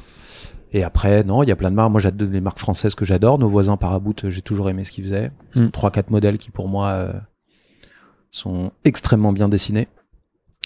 Euh, comme Weston l'a fait, ils ont des modèles. Ouais, c'est très bien que dans 30 ans, ils bougeront pas. Ça sert à rien d'essayer de faire autre chose. Ne, ne changez pas. Ils sont bien comme ça. C'est pas grave si ça pas. Paraboot, pour, pour le coup, c'est une marque qui, je trouve, arrive à, à bien créer de l'actualité, de la nouveauté, tout en gardant Ouais, son ouais. ADN. Très bonne marque. même-. Très bonne marque. euh, voilà. Ils ont Ouais. gardé leur côté un peu authentique. Ouais, ouais, Ils se prennent pas pour d'autres. Mais tout en, même temps, tout en euh, arrivant à faire euh, des petites beaucoup- collabs. beaucoup, euh, beaucoup de collabs. ouais. Beaucoup de collabs. euh, voilà, je pense que ça c'est assez fort de rester fidèle à qui on est Mhm. et en même temps de s'ouvrir aux autres et de faire des choses et de faire du marketing. Je trouve qu'ils le font plutôt bien. Euh, d'accord. c'est une, une marque que j'aime bien. Voilà. Je trouve que c'est les. Mais il y a plein d'autres. euh, Il y a plein d'autres. Je suis d'accord avec toi. plein Écoute, euh, est-ce que tu as envie de parler d'autre chose? Dis-moi. Euh, si tu veux qu'on parle de voitures, ça fera un deuxième podcast. ouais, c'est ça. Non, non, on se relance Même pas. si les voitures vont peut-être nous lier dans pas longtemps, on va voir. Ouais, on va Ah, voir. on dit rien pour exactement. l'instant. Exactement. Euh, Non, non, bah c'était un... sympa de parler avec, avec. Arnaud. Avec moi et avec et avec euh, avec des, des, des, des, des centaines et des, des milliers de personnes en général. Wow. Euh, on a fait, on est à 1h30, c'est bien 1h30. T'as 1h30 que tu parles, t'imagines? C'est le temps que je passe avec un client à chaque fois. C'est vrai? Ouais. 1h30 Non, non, Ah. non, j'exagère, mais quand on est bien avec quelqu'un, on... et c'est notre métier aussi, Ouais. C'est que c'est sympa de papoter. Toi, Alors moi, j'ai plus trop le temps, hein, je dois dire, mais quand on tombe sur quelqu'un euh, qui nous accroche sur Ouais. euh, tel ou tel domaine, euh, on a envie de parler. C'est ce qui est beau. On a cette chance. Quand tu travailles dans un bureau, t'as pas le temps de papoter pendant trois quarts d'heure avec un client. euh, Tu vois, Mhm. tes collègues, ils te regardent, ils se disent non mais oh. Et en fait, nous, c'est ce qui fait que. Mm. C'est pour ça que les gens viennent chez nous aussi. Je le sais. Et c'est le fait qu'on soit petit et le fait qu'on soit euh, encore libre, qu'on soit pas plein de procédures, Mm. qui fait le charme aussi de la maison. Et Ouais. c'est ce que moi je cultive. Tu définis pas que tu, un, un client doit rester euh, moins de 30 minutes. Non. quoi. Le client, il part quand il a envie de partir. Ouais. Parfois, faut, faut accélérer parce que voilà, mais. ouais, ouais, mais il est pas tout seul, quoi. Mais on a cette chance, on en profite. Un Ouais. jour, peut-être qu'on pourra plus, ou peut-être qu'on aura un directeur de boutique qui dira Bah non, c'est 35 minutes par client, pas plus. Euh, et et c'est comme ça, aujourd'hui, on profite de. Mais on l'espère pas, quand même. On l'espère? Non, j'ai dit on l'espère pas. Bon, ça dépend. Une partie de moi qui l'espère aussi. hein. Ah ouais. Après, t'aimes ça euh, quand même être dans ta boutique. Bien sûr. Sinon, je fais pas ce métier. Ton. un- Ouais. On a un bureau dans lequel on est en ce moment, euh, Ouais. j'y suis jamais. que tu. C'est, j'avoue que pff, voilà, je suis mis en bas euh, Ouais. avec les clients. Si t'avais euh, une personne que t'aimerais, je sais pas si t'as déjà écouté Radio VGL, mais si t'avais une personne que t'aimerais écouter à, à ta, avoir à ta place, qui est-ce que ce serait? Vivant et français. Ou un pote, ou j'en sais rien, ou un autre créateur de marque. C'est dur là, j'aurais dû penser à ça parce qu'il y a, il y a beaucoup de personnes que Ouais, mais tu sais, moi, j'admire. Après, c'est plutôt des, c'est plutôt des domaines. Bien sûr que j'ai envie d'entendre des gens qui font. euh, j'ai, j'ai adoré écouter euh, Alexis Lafont, que Ouais. je salue, euh, Colin Court. Oh, on s'était bien marré sur ce Euh, podcast. Le seul podcast où il y a eu un. On a été obligé de faire une pause tellement il Ouais. était long. Je crois qu'on a fait trois heures, un truc comme Ouais, ça. bah, euh, donc du coup, j'avoue que j'aime bien entendre les gens euh, qui ont la même expérience que moi. Du coup, on entend, on aime bien partager nos. Et avec Alexis d'ailleurs, on le partage parce qu'on on se voit de temps en temps et on partage nos expériences. Donc j'ai envie de dire des gens qui sont dans la chaussure, comme ça. Après, euh, euh, pas, pe- personne en particulier parce qu'on se rend compte d'ailleurs que dans le monde de la chaussure, les, les créateurs se mettent pas forcément en, en avant. Mm. D'ailleurs, moi, c'est la première fois que je le fais, même si là, j'ai pas forcément l'impression de me mettre en avant, mais où c'est souvent la marque. C'est pas le créateur. Alors maintenant, il y a le boutin, il y a des gars. Maintenant, ça y est, en termes de marketing, c'est eux qu'on met en avant. Mais moi, j'avoue que j'ai jamais été trop à l'aise avec ça. Et je me rends compte qu'en fait, bah, les autres marques, euh, les gens qui gèrent ces autres grandes maisons anglaises ou françaises, bah, sont relativement discrets. Ouais. Même si chez Weston, on a euh, euh, des, des, des, des porte-paroles et des figures maintenant, euh, de plus en plus, par exemple. Euh, mais le reste, assez discret. Donc effectivement, bon, euh, sans, citer personne en particulier, parce que j'ai pas forcément de nom comme ça. Donc tu répondras pas à ma question. Si, si, mais, mais après, non, mais plutôt par secteur. J'ai Ouais. envie que, toi, je, je, je- je pense qu'il y a un truc à faire sur le, sur le, sur le monde de la maison, sur le design intérieur, Mhm. sur le mobilier, etc. Je pense qu'il y a beaucoup de choses à faire. Moi, c'est un milieu qui, qui m'intéresse depuis, depuis longtemps. Et, euh, et c'est un depuis. qui me euh, passionne aussi, ça c'est. et c'est un sujet qui est, qui est, et puis il y a plein, plein, plein de studios, de Ouais, c'est création. de- C'est extrêmement de- dynamique. et, et je pense qu'il y a des gens super, super intéressants Mhm. là-dedans, qui sont des gens qui fonctionnent là pour le coup que sur leur coup de cœur, que sur leur, Mhm. euh, sur leur vision. euh, énormément de- Ouais, il y a énormément De concepts, de philosophie dans Exactement. Exactement. Les archis et les, Voilà. C'est pas des gens les qui. designers sont très très très. Il y a une vulgarité qui est, réfléchissent qui, est, beaucoup. qui est moins présente chez ces gens-là, je trouve. Mhm. Et je dois dire que j'aime bien ça. Ces gens qui travaillent pas que pour l'argent, qui travaillent pour euh, ce qu'ils aiment, ce qu'ils veulent transmettre, sur une philosophie, tu viens de le dire. Je trouve J'ai eu la chance beau. de rencontrer euh, les frères Bourlec, qui sont très connus. Ouais. Et c'est vrai que c'était discuter avec ces gars-là, c'est ils, ils sont comme ils sont en interview, tu peux les, tu peux regarder sur YouTube, tu vois, Mm. des, des interviews d'eux. C'est c'est tellement profond quoi. Ouais, c'est des gens qui sont riches. tellement c'est tellement profond. Je pense qu'il faut écouter des gens qui ont de l'expérience. Moi, je suis encore, euh, je me considère encore comme jeune et, et, et quelqu'un qui a travaillé pendant 10 ans, 15 ans, 20 ans dans un milieu, il a des trucs à te dire. Mm, mm. Je fais partie de ces gens qui pensent que t'es bon quand tu bosses. T'es bon quand tu fais, que tu refais, que tu refais encore, encore, encore, encore. C'est là que t'es bon. Écoutons ces gens-là. C'est ces gens-là qui vont, qui ont de l'expérience, qui vont te, qui vont, qui vont nous, a- qui vont apprendre des, des choses aux, aux Un autres. et petit qui nom là? euh, non, non, franchement, tu me prends, tu me prends de Je court. En plus, de ça fait deux heures qu'on parle. euh, je, suis, je suis dans mon truc. euh. non, on, on cut On et cut, après, ouais, dans deux minutes, Ouais, je les réfléchis. mettrai sur le site. Voilà. Et Euh, En je- fait, il m'a dit, euh, il m'a attrapé à la porte, il m'a dit, ce gars-là, là, Ce gars-là. lui, je Ouais, sens qu'il il a des trucs à dire, il est cool. Euh, mais non, je sais que tu auras plein de bonnes idées, t'en as eu plein et mais continue sur ces milieux-là. Ouais. Hmm. Allez, trouve-nous quelqu'un dans l'automobile. Euh, Il y a un très bon podcast d'ailleurs euh, sur l'automobile que j'écoute dans la voiture. euh, Qui? Dans ma voiture quand je suis coincé sur la 6 euh, le dimanche soir. Euh, la boîte à gants. Ouais, ouais, ouais, il est très très Ouais, bon. ouais, Gars ouais. super sympa en plus, je l'ai rencontré quelques fois, vraiment une, euh, un, chic, un chic type, Euh, gros, grosse réussite. Ah, je sais pas si c'est une réussite, mais en tout Si, cas, si, c'est très si, agréable à écouter. Il a des invités qui sont de qualité. Et Mhm. encore une fois, c'est pas forcément des gens connus. Non, non, Il y a non, plein non. de gens. je dis, mais c'est qui celui-là Ouais. Au début, on a. Mais c'est ça qui est intéressant, tu vois, j'y ai pensé, j'y ai pensé récemment en écoutant euh, le podcast de Mathieu Stéphanie, euh, Génération Do It Yourself, qui est un peu une référence, euh, d'ailleurs Mathieu, je te salue, euh, qui est un peu une référence dans le monde euh, start-up, machin, Mm. truc. Alors parfois t'écoutes des mecs euh, qui ont levé des millions d'euros, euh, qui ont euh, 35 ans et qui ont vendu euh, 4 boîtes à 10 millions d'euros, t'es là, waouh, ok, je suis un peu en retard. Même si, même si on n'a rien fait, j'ai rien fait pour ça, donc je vais pas, voilà. Mais, euh, mais il a un succès énorme, son podcast, et aujourd'hui, il reçoit beaucoup, beaucoup de gens connus, et je me dis, putain, j'ai aussi envie d'écouter. Tu vois, récemment, Eh J'ai vu Martin Solveig. qui est super, Ouais, super, bien super sûr. connu que quelqu'un qui est pas connu, mais j'ai vu Martin Solveig et je me dis putain non j'ai envie de de voir genre, une fois il a interviewé la fille qui avait enfin la dame parce qu'aujourd'hui elle est elle est euh, assez âgée mais euh, qui a fondé euh, Tartine et chocolat euh, Ouais, sympa Ca- ça. Catherine connais pas 20 pas 20 et qui est quelqu'un de enfin bref quand tu l'écoutes tu passes deux heures à l'écouter c'est genre c'est Ouais. c'est un roman quoi Ouais. sa vie et tu vois tu tu- tu t'attends pas à la voir tu la connais pas euh, ok c'est une figure dans, dans, dans le business mais, Mm. mais moi je la connaissais pas du tout et t'es content tu vois de de découvrir un autre profil et de pas forcément découvrir quelqu'un que tu connais donc je trouve ça intéressant que tu dises de d'aller chercher des gens qu'on connaît pas quoi tu vois de- Ouais, les gens de les gens de, de l'ombre. Il y a des Ouais. gens qui ont bossé 20 ans, qui ont jamais dit leur nom. Euh, et qui sont euh, pourtant Voilà. euh, les mais clés après, quoi. dans la Les cuisine, gens. Interviewer Ah ouais, des la- cuisiniers. Ouais. les- Guy Savoie, très sympa. J'adorerais interviewer Guy Savoie, qui est quelqu'un de vraiment que j'ai rencontré Savoie aussi, ou même des gens plus. adorable, vraiment adoré. Ou des gens, ouais, plus.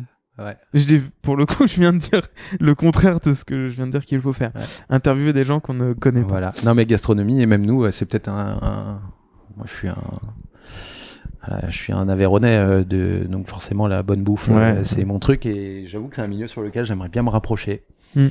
Voilà, je trouve que c'est un très très bel univers qui, qui match parfaitement avec le Donc, nôtre. du coup, si tu veux réunir la cuisine, l'automobile, bon là, ça fait un food truck, euh, avec, avec, la, avec la chaussure et, et la, et l'horlogerie et le vélo, c'est un truc un peu bizarre. C'est un atelier de réparation dans un camion. Ah, en prochain business qui vend Ah oui, là, des, c'est- ouais, de la bouffe Ouais.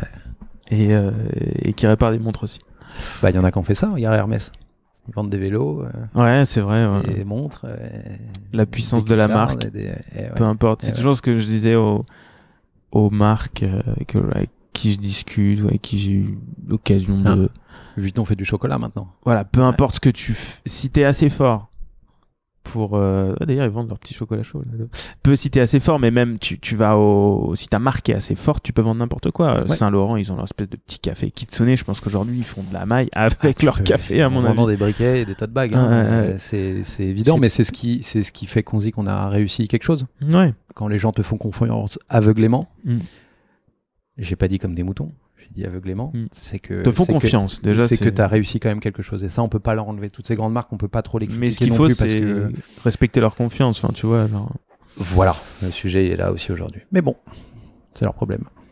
Écoute, merci Victor. C'était passionnant de discuter avec toi. Euh, si vous voulez retrouver Victor, euh, eh bien vous avez qu'à euh, vous abonner au compte Instagram de Malfroid. C'est Malfroid Shoes, hein, c'est ça? Malfra chose, oui. Malfroid Shoes sur Instagram. Il y a aussi malfroid.com sur lequel c'est malfroid.com, hein, c'est ça? Ouais, Malfra pas Malfroid.com, c'est pas malfroid Shoes.